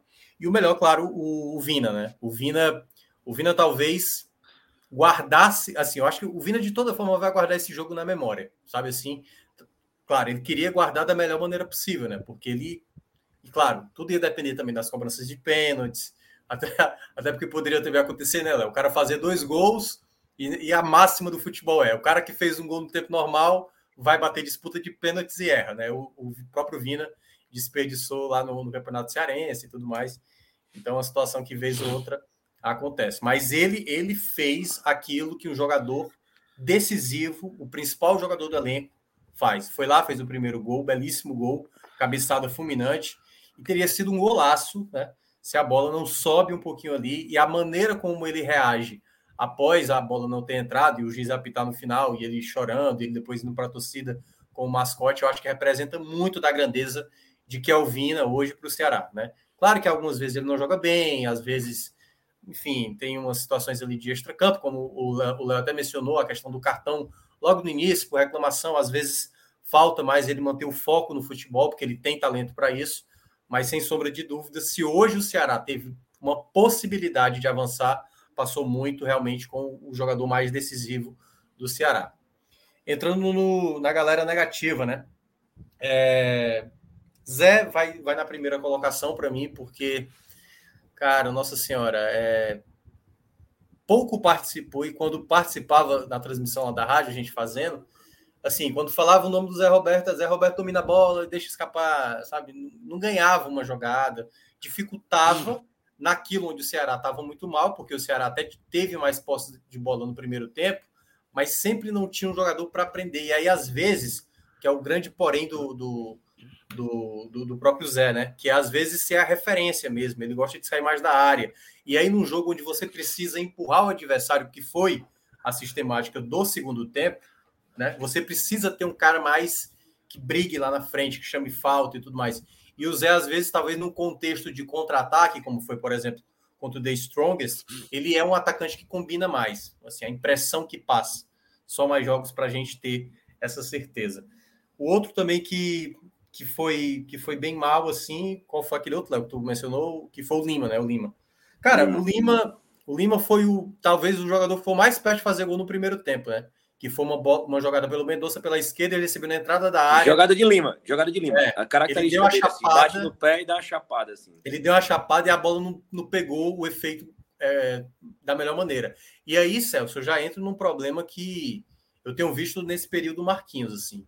Tem muito jogador do Ceará que é regular, certo? Assim, regular quando eu digo, esse cara não vai fazer uma partida péssima e às vezes também não vai fazer uma partida monstruosa, mas às vezes esse cara faz partidas monstruosas. E o Marquinhos está fazendo muitos jogadores desse tipo jogar mal. Né? A gente já citou aqui Pacheco, Sobral, próprio Lima. O Lima caiu muito desde a chegada do Marquinhos. Muito, muito, muito. E olha que ele está fazendo a função que já fez outras vezes. Então tem alguma coisa. Cara, teve no primeiro tempo assim duas coisas grotescas com o Lima. Um lateral, que ele deixa a bola escapar, que foi pavoroso, e teve uma bola que ele dominou e deixou a bola, assim, deixou a bola sair para a lateral. Então, muito desatento. Parecia não estar tá conectado com o tamanho do jogo, né? O clássico, o jogo decisivo, só restava 90 minutos, então para mim ele foi muito mal também. E o terceiro que eu vou citar, poderia estar tá colocando alguns que vieram do banco, mas eu acho que o Sobral, assim, entra muito na, na conta dele e Marquinhos, né? Acho que o Marquinhos leu mal ali na, naquela troca. Claro, já estava empilhando diversos jogadores ofensivos, né? Talvez quisesse um jogador para a criação, mas se fosse para ter um jogador de criação, eu, eu acho que o Michel Macedo talvez fosse um jogador melhor, então, para criar. E até mesmo se era para fazer ali uma recomposição do lado do Nino, você teria um cruzamento de última bola. O, o Michel Macedo cruza melhor do que o, do que o, do que o Sobral, entendeu?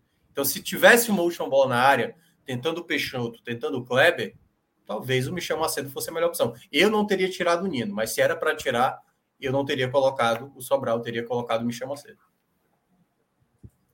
Minhoca, já emenda também com os destaques do Fortaleza. Vamos lá, né? Destaques do Fortaleza. Cara, para mim. É... Cara, teve, eu acho que teve um, um, um jogador que para mim que até chamou a atenção, que eu queria muito que o Lucas tivesse aqui, mas Obviamente ele, ele passou mal aqui no finalzinho da live e a gente está torcendo para que ele se recupere logo. Eu gostei da partida do Tite. Talvez Lucas não sei se ia concordar com isso, mas eu acho que o Tite fez um jogo menos estabanado. Foi bem no jogo aéreo. Teve algumas bolas aéreas que eu falei, rapaz, acho que o Ceará vai acabar prevalecendo, mas ele foi bem, conseguiu afastar muitas bolas. Foi um jogo, um jogo mais seguro dele. Ainda o tiraria do time titular. Eu quero ver o Fortaleza com outra formação de defesa, queria ver até mais Abraão tendo mais oportunidade, mas o Tite segue, acho que de maneira incontestável ali. Outro jogador também que foi bem, acho que foi assim razoável na, na partida, eu acho que foi a partida do, do Hércules. Assim, acho que o Hércules lutou bastante, correu muito, tentou muitas vezes ali na, na, no setor ofensivo, né? E acho que conseguiu fazer algumas jogadas. E terceiro, assim, porque não teve nada que chamasse atenção, assim, né, de uma maneira geral. Mas eu acho que eu vou ficar um pouco, um pouco, um pouco, um pouco mesmo com o Romarinho. Acho que o Romarinho teve algumas jogadas interessantes, ele escapado, mas não é um jogador efetivo, né? Não é um jogador que vai causar perigo. Fez um, algumas boas jogadas, né? Assim também como o Moisés teve algumas, e o Moisés também gerou um certo perigo. Mas eu acho que no saldo aí do que eu esperava e do que acabou entregando, acho que o Romarinho foi até bem, por isso ficou mais tempo. Do lado negativo, aí já tem uma, uma turminha, né? Cara, é, eu, eu acho que, nossa senhora, a entrada do Romero foi totalmente desnecessária. Eu tava lá na rádio e aí o Lucas Mota até falou, né? O Lucas Mota que você conhece muito bem, Celso. Disse, sim, não, mas sim, é um querido. O Romero foi pago para entrar no jogo assim. Eu falei, não, eu não tô falando. Talvez ele pudesse entrar, mas o jogo não tá pedindo um jogador da característica do Romero. Precisa de um jogador muito mais rápido que lute lá na frente. O Romero não consegue entregar isso. Então acho que o Voivoda leu muito mal nessa troca, muito mal. Romero, Romero foi ter uma possibilidade já no final que até gerou um chute do Pikachu, que é outro jogador que eu vou citar também como negativo.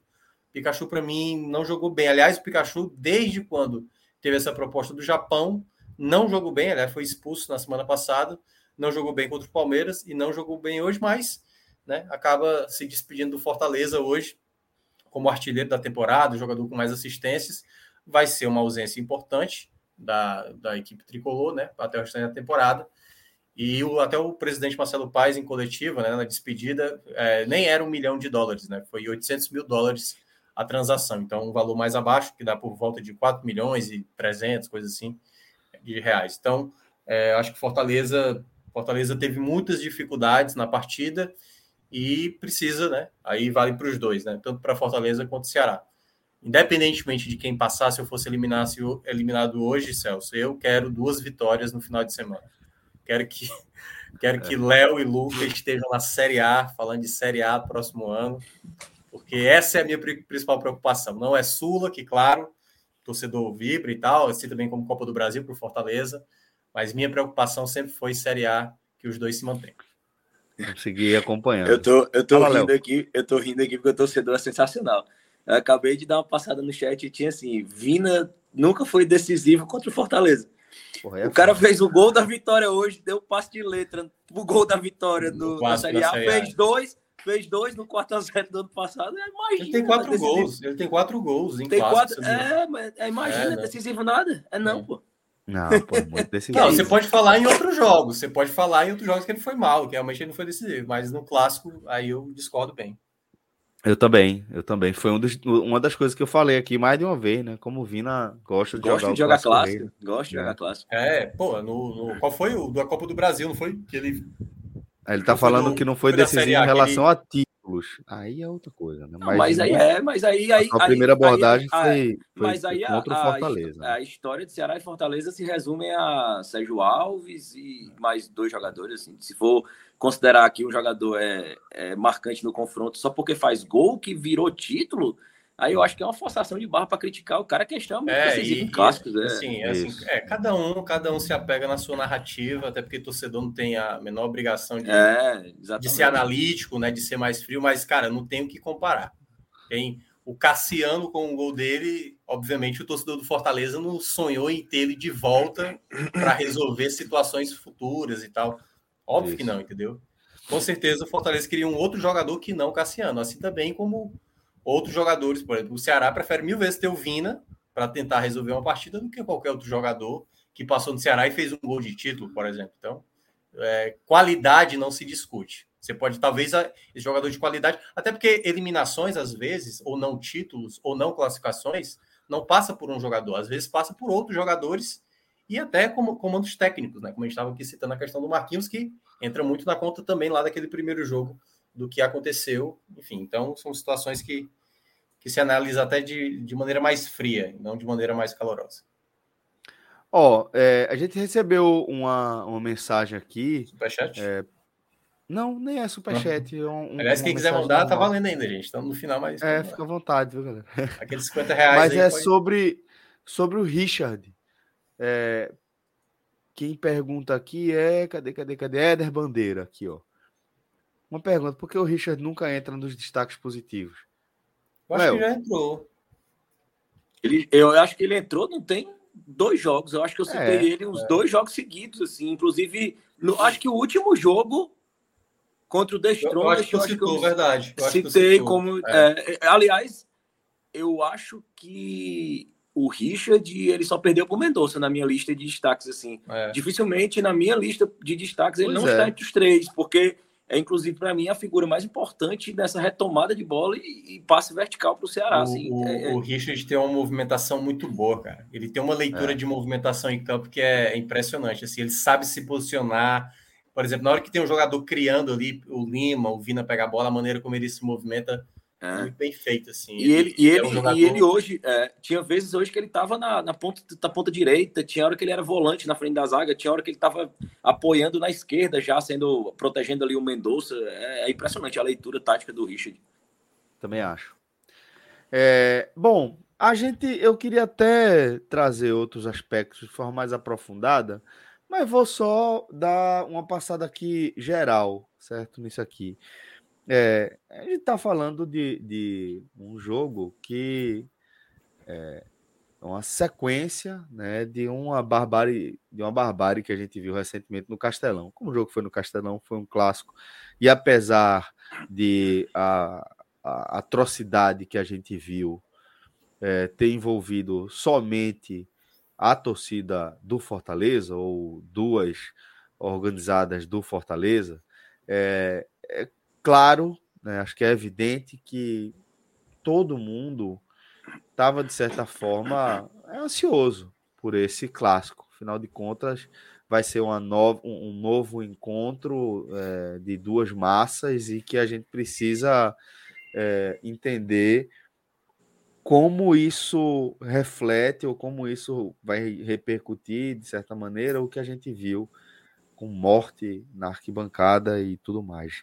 É, mas eu vou acrescentar, antes de pedir para vocês me falarem como estava o ambiente no Castelão, que, pelo que a gente acompanha também do futebol, é, sempre depois de uma, de uma atrocidade como a que a gente viu, é, via de regra, a gente vive um momento de calmaria, né? Porque a galera fala, não, vamos segurar a onda aí e tal, não sei o quê, e foi é, meio que, que ainda bem, né? O que a gente viu nesse clássico rei. Então, Léo, que estava no estádio, queria que você trouxesse um testemunho como estava o ambiente mesmo, como é que estava o clima dentro do Castelão, e depois eu queria também a visão de Minhoca, que até me fez um relato é, breve, porque não tinha maiores informações sobre uma confusão ali na, na saída da torcida do Ceará envolvendo um confronto com a polícia. Mas vamos por partes. Léo, é, você que estava lá da arquibancada, você que, que falou da sua experiência do jogo mesmo, como é que estava o ambiente lá? Como é que você estava sentindo isso tudo aí?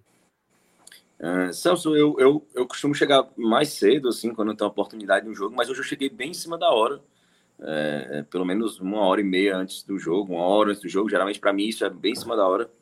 E, e, e o problema muito é, é, grande em relação ao estacionamento, né? Que isso, isso envolve segurança, assim. Estacionamento é um ponto crítico de, de escoamento, né? De, de vazão, de, de momentos de necessidade, assim. E, e o, o estacionamento estava muito abarrotado, assim. Claramente, mais tickets vendidos que vagas. É, e, e, a gente, muita gente não conseguindo a vaga, estacionando em bloqueando acessos do estacionamento, assim, é uma situação bem complicada. Mas você percebia desde de, de cedo, assim, muito policiamento, assim, muito policiamento, assim, um, um efetivo bem maior do que o normal.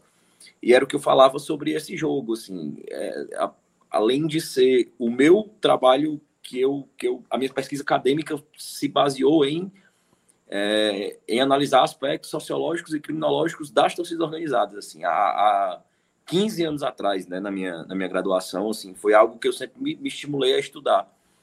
E, e é uma, uma, uma, um fato extremamente recorrente. Assim, após toda grande crise, Vem uma calmaria. Vem uma né? grande calmaria, porque é um, um, incremento de estrutura completamente artificial. E bom, então, que eu falei dessa minha percepção empírica e que você veio com um embasamento teórico, viu? Porque realmente é, é exatamente a impressão que eu tenho. Que depois de, de uma barbárie como a que a gente viu, via de regra, os protagonistas dessas cenas é, vêm com a calmaria, né? É, e, o, e, os, o, o cearense, o cidadão cearense, fortalezense, ele já viu isso acontecer em, não só em estádio, assim. É, o Minhoca, que é, que, é, que é daqui, ele deve saber, assim, tinham, tinham cruzamentos clássicos onde aconteciam assaltos em Fortaleza, assim, tinha um da Padre Antônio Tomás com vice-pressa, que era clássico, assim, sempre tinha assalto, é, é vídeos de filmavam as pessoas com assaltando e, e teve uma morte. Aí, imediatamente essa morte, você passava no, a qualquer hora do dia, 24 horas por dia, tinha duas equipes de policial lá. Isso dura dois meses, três meses, e isso é um retrato claríssimo que a segurança pública é tratada como é, um, um cobertor curto, né? Era comum, eu quando eu morava no Antônio Bezerra, ali no terminal, cara, assim, dia de clássico, era você só viu helicóptero e bomba, assim, sabe? Porque tinha, sempre ali tinha um determinado encontro de torcedores de Ceará e Fortaleza porque vinham ali da Barra do Ceará e aí se encontravam ali no Antônio Bezerra. E aí, cara, sempre acontecia alguns incidentes. Então, teve momentos que era invadindo as ruas ali próximo ao terminal. E aí era um caos, assim, parecia cena de guerra, todo mundo se escondendo dentro de casa e torcendo para não, não entrar dentro de casa. Era uma loucura, assim, era apavorante. E segurança, e segurança pública, é, é, nesse aspecto, e, e o futebol não é diferente disso, é um cobertor curto que precisa de planejamento, de estudo estratégico, de gestão, e não, não existe.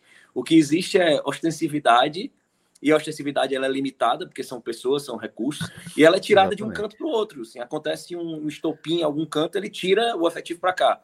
Aí acontece em outro canto, ele tira o efetivo daqui. E, e a partir do momento que você tem 500 policiais fazendo a cobertura de um jogo desse, você tem 500 policiais a menos na rua. É, é, e, e, e, outros pontos são vulneráveis. É, é e outros e, e mesmo, e mesmo o, o tamanho do efetivo é, ele tem um limite para entregar resultado, né? A gente viu, por exemplo, o Estado de São Paulo diminuiu drasticamente o número de, de policiais mesmo e acaba dando um, um, ajuste, uma melhora de forma geral, porque você consegue é, dar, oferecer uma estrutura, um acompanhamento melhor para os profissionais, né? Você não está só formando e jogando a galera, e jogando efetivo e despejando efetivo num cenário onde você já tem um caldeirão efervescente de muita tensão social, principalmente nesse ponto de interseção, que é a polícia, que é a ponta da lança desse enfrentamento, desse combate que a gente vê é, relacionado à segurança pública no Brasil, né? É muito de enfrentamento, uma coisa muito ostensiva, e às vezes você só está colocando ainda mais tensão no lugar que já está muito tenso, né? Que às vezes a ideia é mais que de distensionar, né? Eu, eu acho, Léo, é. até para complementar a, a, essa, esse raciocínio, o que eu quero dizer é que eu enxergo o aparato policial como parte do Estado, certo? Ele é uma parte fundamental do Estado, de qualquer poder público. Vamos pensar aqui no, no âmbito estadual, dentro da, do que é a, a República Federativa do Brasil, né? que, onde as polícias militares é, são coordenadas pelo, pelo governo dos estados. Né? É, e o que a gente vê é que muitas vezes tudo o que o Estado oferece se resume ao aparato policial. Né?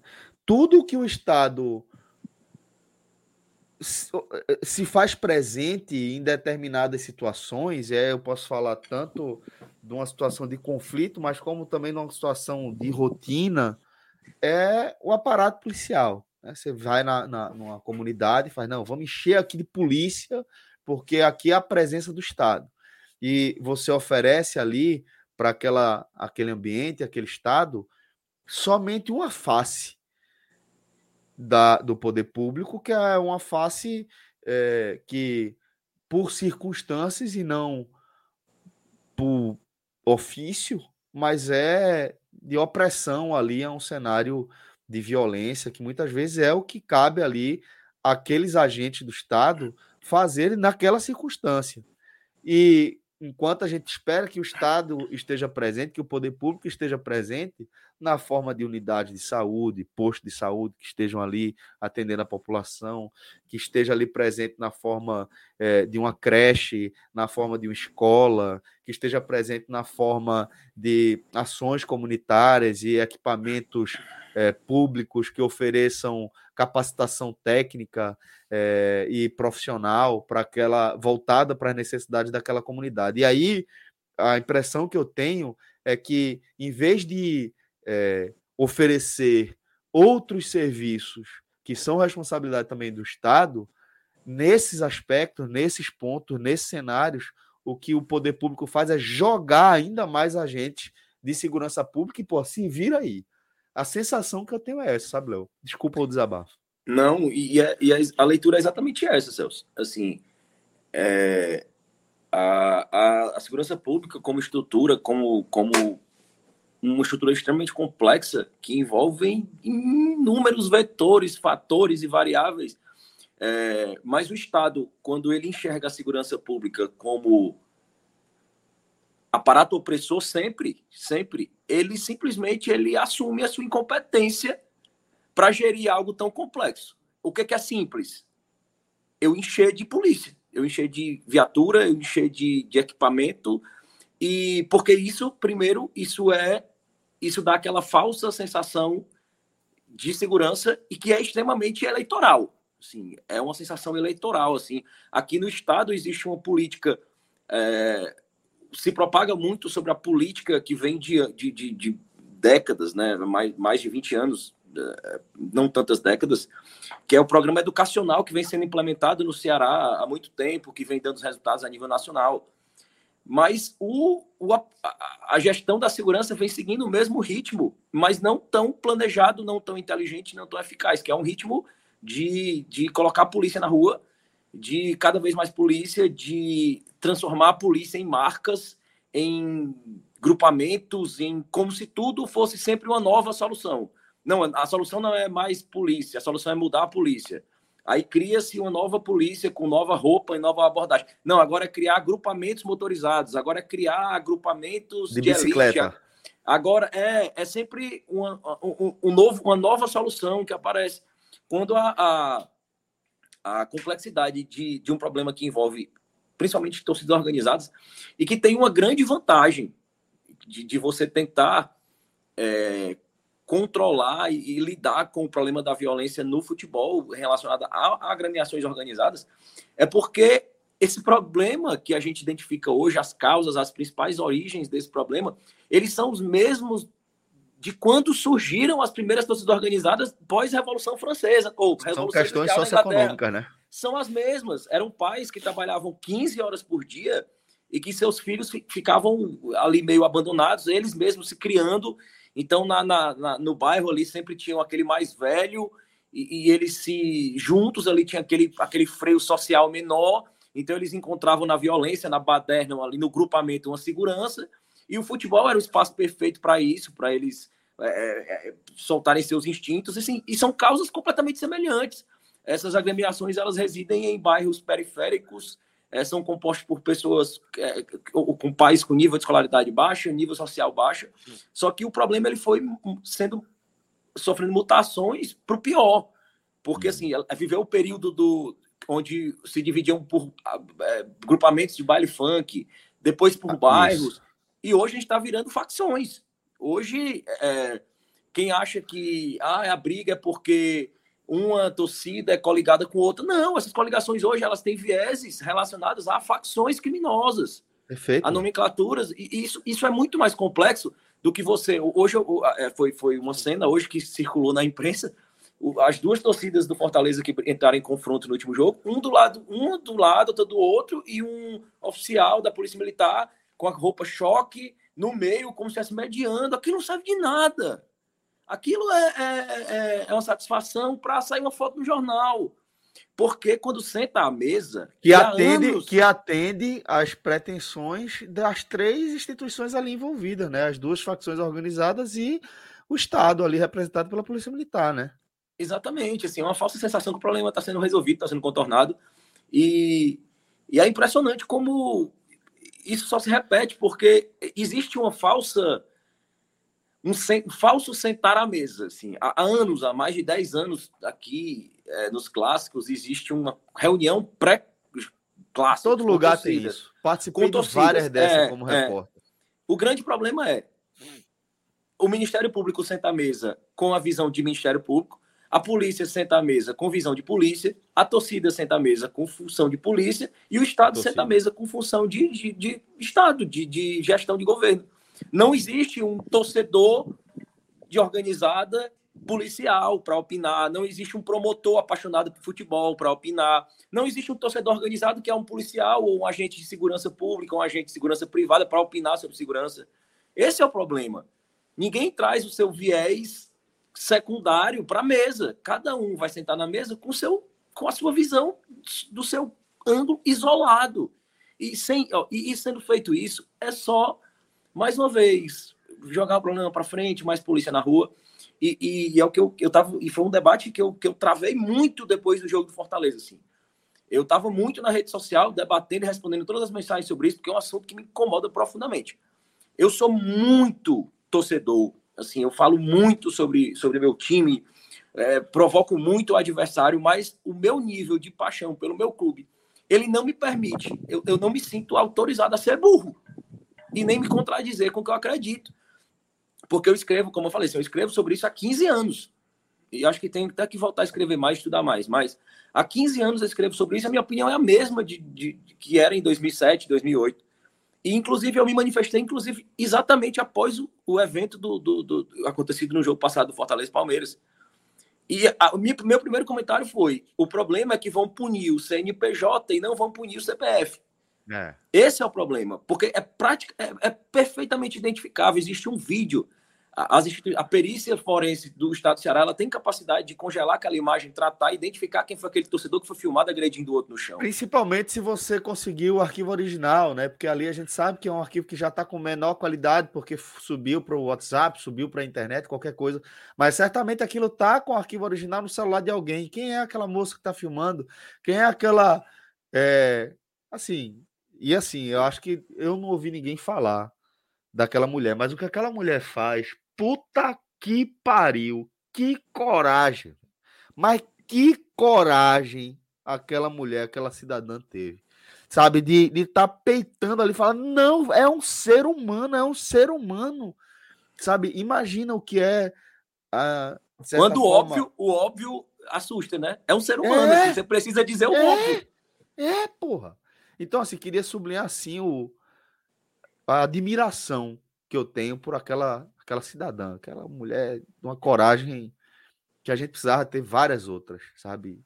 Que tem coragem Muito. de peitar, peitar, olhar na cara de um grupo de assassinos e peitar, confrontá-los do que está sendo feito ali. Aquela mulher, puta merda. E assim, eu acho que era um ponto de partida você buscar essa, essa testemunha com o arquivo é, com maior qualidade para que se possa justamente fazer é, essa identificação, porque é de fato, Léo, é, o ponto de partida para a gente começar isso aí. Mas é claro que não pode morrer aí. Não, não é. Eu vejo muito, muito debate e se encerrar na questão do é só impunidade. E eu, infelizmente, não acho que é só a impunidade. Eu não acho que a, se a gente. A impunidade é o último gargalo. É, é exato. É o último exato. gargalo. Porque, é o vê, último. a gente não pode dizer que o Brasil é o país da impunidade. É, é, é, tem essa falsa. Esse falso mantra que é repetido aqui, que o Brasil é o país da impunidade. O Brasil é o país da impunidade para quem é da elite. O Brasil é o país da impunidade para quem pode pagar, para quem tem acesso, para quem tem contatos. O Brasil é o país da impunidade para essas pessoas, mas o Brasil é um das, dos países que mais pune no mundo. O Brasil tem uma das maiores populações carcerárias do planeta. Então, como é que a gente vai dizer que o problema é a falta de, de, de punições? Não é a falta de punições. Né? É, eu acho que, para um caso como esse, quando a gente testemunhou um assassinato, né, é, é óbvio que os assassinos precisam ser punidos com rigor que a nossa legislação aponta hoje.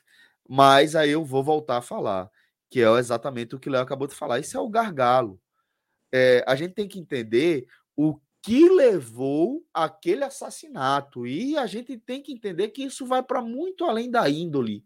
É muito fácil dizer que é, é a índole, é um bando de bandido, é um bando de marginal. A gente precisa entender qual é a circunstância em que esse cenário é formado, qual é a circunstância em que aqueles indivíduos ali eles é, deixam a racionalidade completamente de lado e resolvem esmagar a cabeça de alguém porque está com a camisa de uma cor diferente. É claro que isso aqui também é algo simplista, não é só isso que está envolvido, não é só uma cor diferente que faz você matar outra pessoa. Mas é claro que, no fim das contas, é enxergar o outro como diferente, como outro, como alguém que é, não é provido das mesmas emoções e da mesma humanidade que você eu acho que a gente tem que entender o que leva a esse cenário de conflito permanente, porque a gente está perdendo essa guerra desde os anos 90. A gente está perdendo goleada desde os anos 90, pelo menos, essa, essa guerra com as facções organizadas. O que a gente está vendo é justamente o que ela está falando.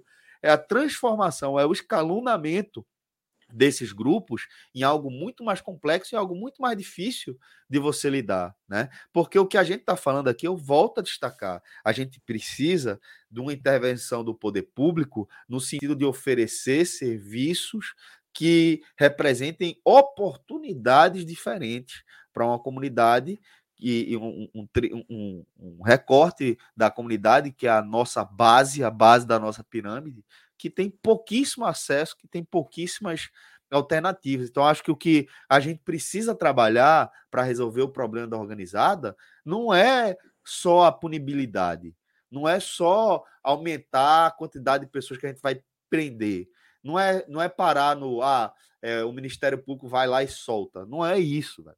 É entender que esse debate é um debate sobre é, é, é um econômico e social. Acho... É um debate sobre políticas públicas. Tem, tem, uma questão, Celso, que é o seguinte: eu, eu não acho que a, a, palavra não é a palavra isolada punibilidade, é, né? punibilidade né? É, na verdade, tem que ter punibilidade, porque tem que ter, tem que ter, exato. Para na verdade, tem que fazer agora, a, a, a, é, a punibilidade adequada, né? Por exemplo, quando a polícia ela extrapola, né, que foi assim, eu não sei o que aconteceu no final do jogo, mas quando terminou o jogo, teve momentos ali, não sei se o Léo chegou a acompanhar, quando tava não, saindo. já tinha saído, tava, tava, tinha saído. Pois é, mas teve barulhos de bombas, a gente estava ao vivo na hora, e aí até o, o setorista do Ceará, o, o, Horácio Neto, e também o Miguel, né? O Miguel Júnior, também setorista de Fortaleza, falou: tá tendo confusão lá na central com a torcida do Ceará saindo. Aí ninguém sabe se eram alguns torcedores, porque até o Miguel chegou a falar que era por volta de uns 10, 15 torcedores que estavam ali num conflito com a, com, a, com a polícia. E aí não sabe se era, sabe, não querendo sair, se estava querendo ir para o outro lado para ter uma confusão, até porque a torcida do Fortaleza ainda estava né, no estádio. Então, eu acho que o grande porém, Celso, é saber, como disse o Léo, né? A, até a gente punir o CPF, nossa senhora, a gente tem que passar por muita coisa. Então, assim, não é tão simples quando a gente só critica a polícia, o torcedor são várias pessoas. Hoje na rádio, eu destaquei tanto de manhã como durante a partida. Eu fiquei ressaltando, gente, é uma partida de futebol. Um vai ser eliminado e o outro vai se classificar. Vai ter provocação de um lado, vai ter tristeza do outro, mas não é de maneira alguma para você descontar a sua raiva, sua frustração ou você não entender a provocação com violência. Não é de maneira alguma. E deu para ver até mesmo na fala do, do, do Vina, por exemplo, né, antes do jogo, que é até é, ele é conhecido por até provocar demais, ele falou sobre isso, né? Sobre não, a gente tem que pensar no jogo. E teve um momento ali do jogo, né? Ele com o Pikachu ali, um momento de, de desentendimento, embora não tivesse acontecido o que aconteceu, por exemplo, no clássico anterior, que um fez um gol, foi comemorado do lado, o outro fez o gol e o outro foi comemorar também é, devolvendo a, a provocação do, do, do outro lado. Mas eu acho que o mais importante é isso. Todo mundo tem que ter consciência de que o estádio de futebol não é um lugar para você utilizar o seu lado animalesco. Porque é aquela coisa. Todo mundo tem uma, uma postura, às vezes. Tá vazando o vento? É o meu? Acho que não sei. É, todo mundo pode ter uma postura agressiva, dependendo da situação. Por exemplo, o cara sai irritado porque o time foi eliminado, porque o time tomou goleada, e aí ele tá saindo ali, e eu tô falando torcedor para qualquer torcedor. Pode ser, claro, o de organizada já tem um histórico ali de imaginar que ele vai fazer alguma coisa. Mas até mesmo um torcedor comum, cara, aqui é lugar para, quer saber, vou quebrar a cadeira aqui e vou jogar, não vou jogar no estádio, vou jogar no policial, entendeu? Aí o cara perde a razão, exatamente por ter esse ambiente. A gente precisa trabalhar exatamente um ambiente do que é o futebol. De que perdeu, meu amigo, depois vá para casa, calma, paciência, são muitas pessoas para sair ali de uma arena eu sei que você está irritado, você quer chegar logo em casa, e aí é onde entra o nosso é, comportamento como ser humano, a nossa educação, são várias coisas. Por exemplo, hoje mesmo, hoje mesmo a gente teve incidente acontecendo antes da partida Atlético Mineiro e Flamengo lá no Rio de Janeiro, né? Aconteceu com a torcida do, do Galo. Teve, terminou Santos e Corinthians, um torcedor invadiu o gramado para dar uma voadora no Cássio, cara, do goleiro do Corinthians. Então, assim, por mais que a gente esteja falando aqui do ambiente cearense, Acontece em Recife, acontece em, em Maceió, acontece em todo lugar.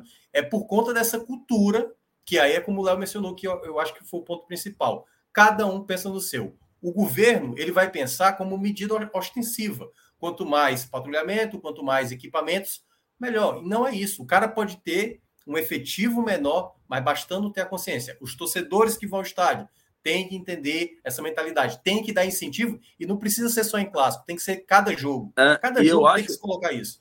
Eu acho, Minhoca, que a confusão, eu, eu sempre falo muito assim, que o jeito correto de combater conflito eh, de torcida organizada é permitir que, inclusive, que, que o sangue não chegue perto do gramado.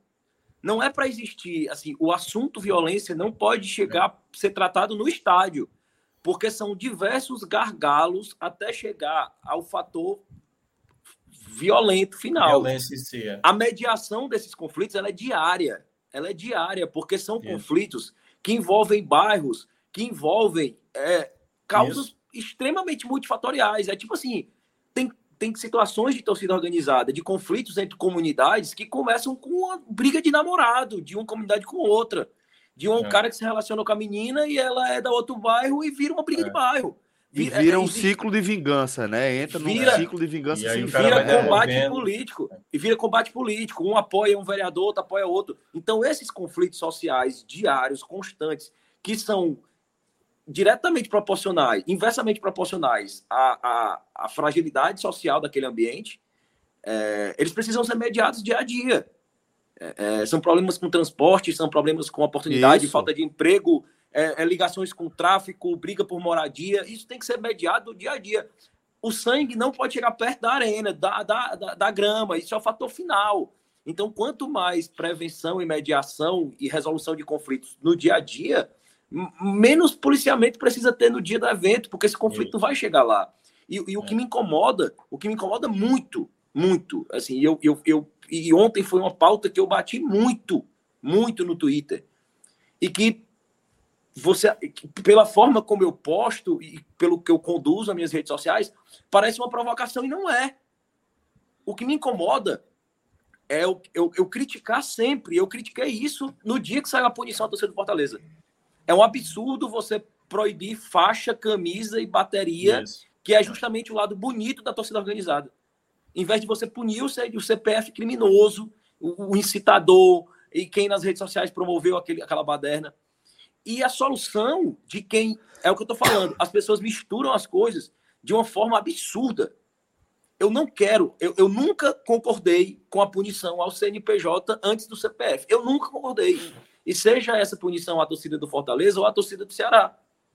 Aí ontem, diversas pessoas, torcedores do Fortaleza, vieram no meu, no meu, no meu Twitter co cobrar um posicionamento sobre isso. Eu já tinha me posicionado em 2008, reiterei domingo após o confronto. Qual foi a solução que essas pessoas acharam? Pegaram uma confusão no primeiro jogo da Copa do Brasil do Ceará, em 22 de junho, e ontem protocolaram um pedido para que a torcida do Ceará também fosse punida. Ou seja, você discorda que o CNPJ seja punido do CPF, e em vez de você cobrar que, que, que, que, a situação seja contornada da forma correta, você não, ó, eu, tô, eu acho isso errado, mas eu quero que meu rival passe pela mesma injustiça, porque tem que ser isonômico. É. Eu, eu não me indigno com a situação, porque a situação ocorreu há um mês atrás. Eu me indigno com eu estar tá recebendo a punição hoje, eu quero fazer meu rival puxar. Então, essa preocupação dessa pessoa não é com a sociedade, é nada com a sociedade. Eu estou preocupado com aquele cara que estava no chão apanhando, aquela menina que estava gritando. Se eu, se eu achar que ah, isso aí para mim é irrelevante. É. As escadarias do Castelão, as cadeiras até ontem estavam sujas de sangue. E as pessoas estavam preocupadas que a torcida rival ficasse sem bateria e sem faixa hoje. E, Para mim, para mim me perdeu a sinceridade. Para mim essa pessoa não é um, um, um cidadão é, é, é um, um, cidadão que está buscando direito, não é um, um agente público que está preocupando com o bem comum antes do bem dele, do interesse pessoal do clube dele. Para mim não é. Para mim não é. Para mim é uma pessoa que está defendendo os interesses pessoais dele, custe o que custar, por mais que seja pedindo que seja replicada uma condição injusta ao seu rival, mesmo que ela tenha, porque ela foi aplicada para o seu time. Assim, ela quer, ele prefere propagar a injustiça do que já combater as injustiças cometidas. Para mim, essa pessoa está advogando em causa própria e para ele a rivalidade está acima do bem-estar comum e social isso não é a forma que eu enxergo futebol e nem é que eu conduzo minha vida, assim. Era é. só isso mesmo. Tem um, tem um ponto também que eu, que eu acho que é, o, que é o grande, e aí é o problema da sociedade de uma maneira geral, né? Assim, Celso, eu não sei se você. Eu sinto muito na sociedade, assim. Aconteceu uma vez, eu estava num, num shopping, aliás, estava indo para um shopping, o Léo conhece o Norte Shopping ali na Bezerra de Menezes, uhum. e aí eu estava eu tava na parada do outro lado eu ia passar, ainda era no, no antigo Norte Shop, ali não tinha nem aquela, onde tem aquela agora preferencial ali dos ônibus, ali onde tem aquele corredor dos ônibus, e um cara tinha assaltado uma mulher. E aí, cara, foram uns 15 caras atrás desse cara, para encher o cara de porrada. E aí eu via, assim, a, o rosto do cara, né? E, E curiosamente, eu tinha passado de, desse dia, eu vi a situação que o cara tava. Eu falei, beleza, o cara tava assaltando e tal, tinha que pegar o cara. Mas a ponto de quase matar o cara, assim, eu fiquei assustado. Foi a primeira vez que eu vi realmente uma violência, assim, desse, desse nível de caramba, vamos matar esse cara. Eu não consegui ficar ali perto, porque assim, eu, eu praticamente, assim, não, passo, não passei mal, mas eu achei uma, uma cena extremamente violenta. Curiosamente, acho que uns dois meses antes, yeah. eu estava eu tava no, no, grupo da igreja, olha que coisa, estava no grupo da igreja e um colega nosso, um cara tentou assaltar o carro dele. Todos os meninos correram atrás desse cara. Um, era um garoto, assim, tinha uns 15 anos. Todos os meninos correram. Eu não corri. claro, aí eu vou fazer uma piada aqui. Eu não corri porque eu não sou de correr. Mas, assim, naquele exato momento, eu estava sendo um pouco criticado, as pessoas estavam criticando, assim, por aí, meu, que diabo de homem é tu que não vai correr atrás do cara para pegar o cara, para dar umas porradas no cara, entendeu? Primeiro, não é da minha índole. Eu não sou esse cara. Eu não sou esse cara. Eu entendo, eu entendo as pessoas reagirem a isso, certo? Reagirem a isso.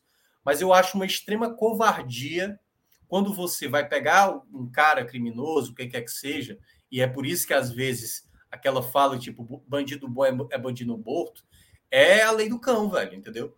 A partir do momento que eu me revoltar por uma situação extrema que pode acontecer, eu tô errado também quando eu tô ali tentando passar do ponto a ponto de quase matar um ser humano, entendeu?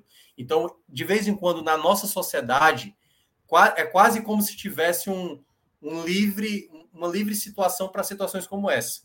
Então, ah, já que é um cara de. Tá, tá no silêncio, Celso.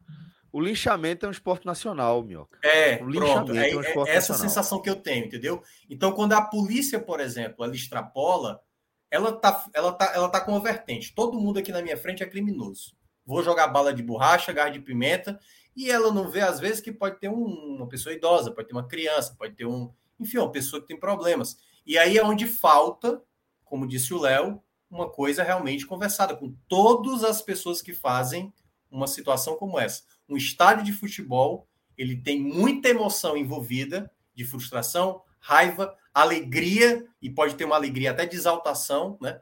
Então, as coisas têm que ser tentar controlar. E aí você tem que ter todas as pessoas envolvidas. O discurso tem que sempre estar tá sendo repetido para ver se a gente melhora. Claro, o futebol ele não é isolado de uma sociedade. A gente não vai ter pessoas dentro do estádio diferente dos crimes que acontecem na nossa sociedade, mas cada vez mais que a gente, pelo menos, trabalhar isso, a gente pode tentar diminuir, porque é uma sociedade que, infelizmente, por isso que eu falei, se tem dois casos que não aconteceu nem no estádio, entendeu? Mas é só para mostrar o quanto as pessoas se Olha sentem, sabe, naquela coisa de urgência de tentar resolver ali a, a ferro e fogo a situação. Ó que foda. Ó, ó o peso disso aqui. É, cara. É a mensagem que a gente recebeu aqui do Emerson Thiago. Ontem à noite, no meu bairro, um adolescente de 17 anos foi amarrado ao poste e morto a tiros por ser suspeito de assalto. Então, olha a quantidade de absurdo, assim, e são absurdos que eles precisam ir além da palavra. São absurdos intoleráveis, são absurdos que a gente precisa é. encarar de frente e expurgar. E expor, e expor, bairro... Celso. É, expor, expor, assim. Exatamente. Porque, assim, porque... Eu, eu, eu trabalho com. É só te interrompendo, só desculpa. É, eu, eu tra... Assim, a violência, ela, a violência, ela faz parte do, do, meu, do meu ofício. E não significa que eu vou trazer ela para ser parte da minha vida, além do que eu já sou obrigado como cidadão a conviver. Então as pessoas confundem muito isso. E, e eu falar sobre futebol me mostrou o pior lado é, do ser humano e principalmente do torcedor. É, eu, eu sou é, policial civil há 10 anos há 10 anos, assim, já trabalho com isso, com, com linha de frente há 10 anos. Eu nunca fui ameaçado por um criminoso em razão do meu ofício.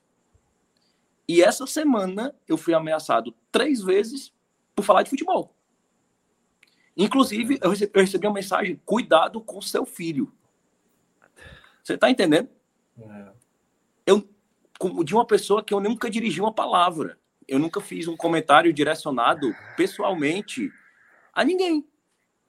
E, e é impressionante, assim, como o, o, o advento mídia independente é, faz as pessoas de torcedores comuns virarem pessoas muito influentes e as pessoas não têm noção da responsabilidade delas. E, assim, citando um exemplo prático que aconteceu comigo. É, em uma, um, um debate totalmente sobre futebol.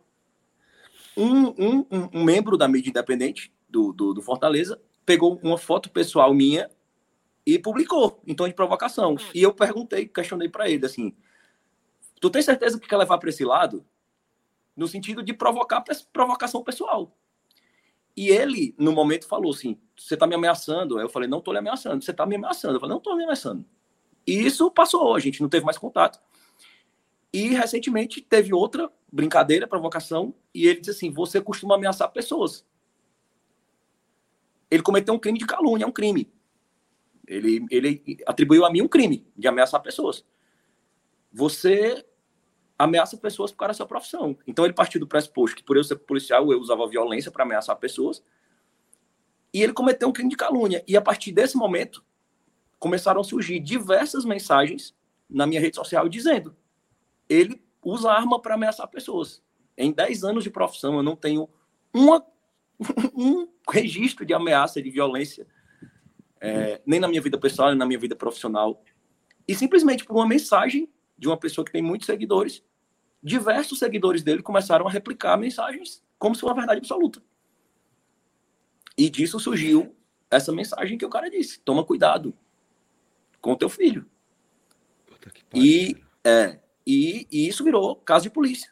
E, e, e, depois desse dia, todas as pessoas que mencionaram que eu cometo ameaças contra pessoas, elas vão ter que provar e estão respondendo na justiça por calúnia.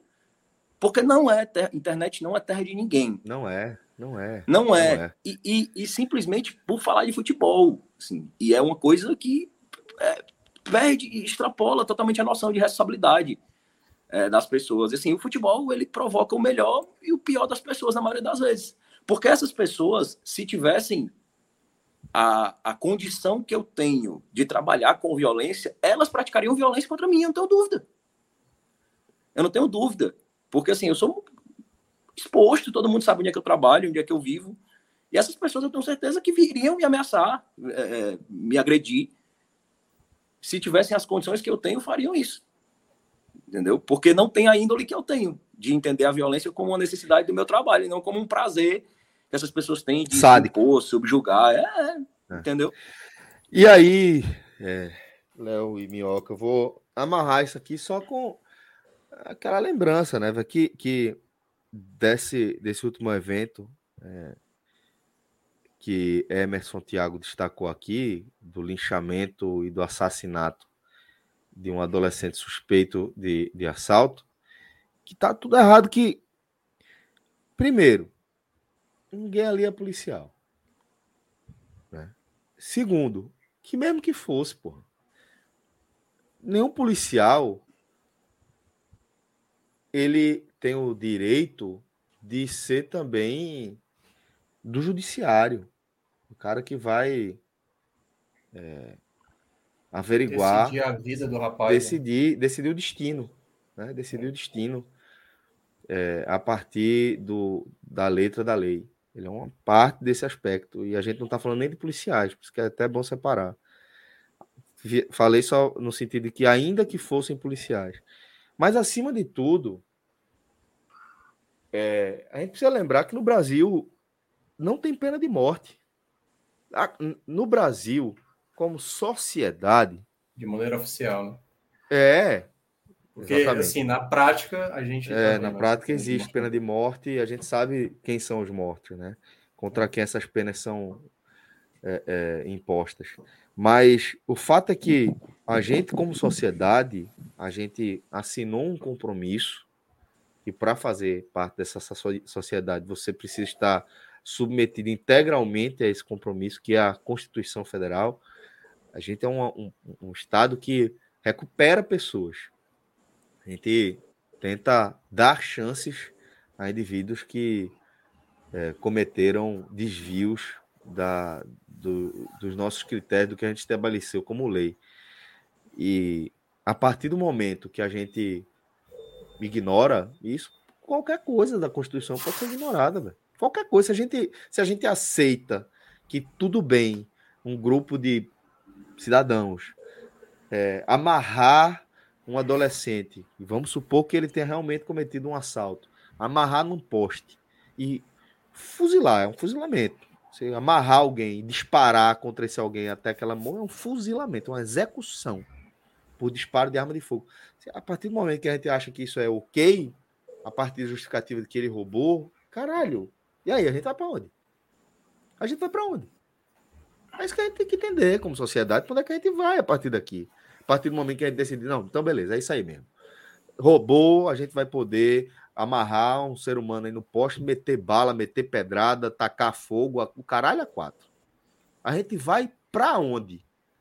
É, é parar para pensar. Qual é o próximo passo disso aqui? É a gente virar uma sociedade melhor ou virar uma sociedade pior? Só parar para pensar.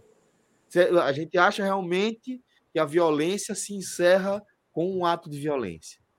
A gente acha realmente que é, é, é, é, matando alguém que a gente vai interromper um ciclo de, de violência.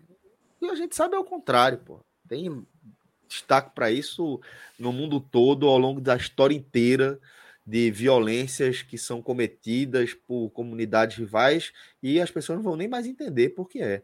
No fim das contas, a origem da, o, a, o, principal fator motivacional daquele assassinato não é uma briga histórica, mas sim o fato de aquela pessoa que foi assassinada ter sido responsável ou estar relacionado com alguém que foi responsável pelo assassinato de alguém que eu gosto. É isso que vai acontecer. E não para.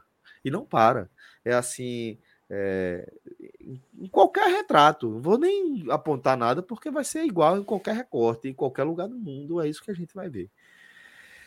Porém, é, acho que a gente dedicou tempo bastante para falar sobre isso aqui num telecast e a gente traz é, esse olhar em outro momento. Queria agradecer enormemente a Léo e a Minhoca por, por compartilharem as visões deles aí, por exporem suas opiniões, que é preciso coragem para expor nossas opiniões nesses, é, nessas questões mais contundentes e por isso queria agradecer a Léo e a Minhoca por fazer isso aqui. Então, obrigado de verdade, viu, Léo e Minhoca, principalmente por essa. É um prazer.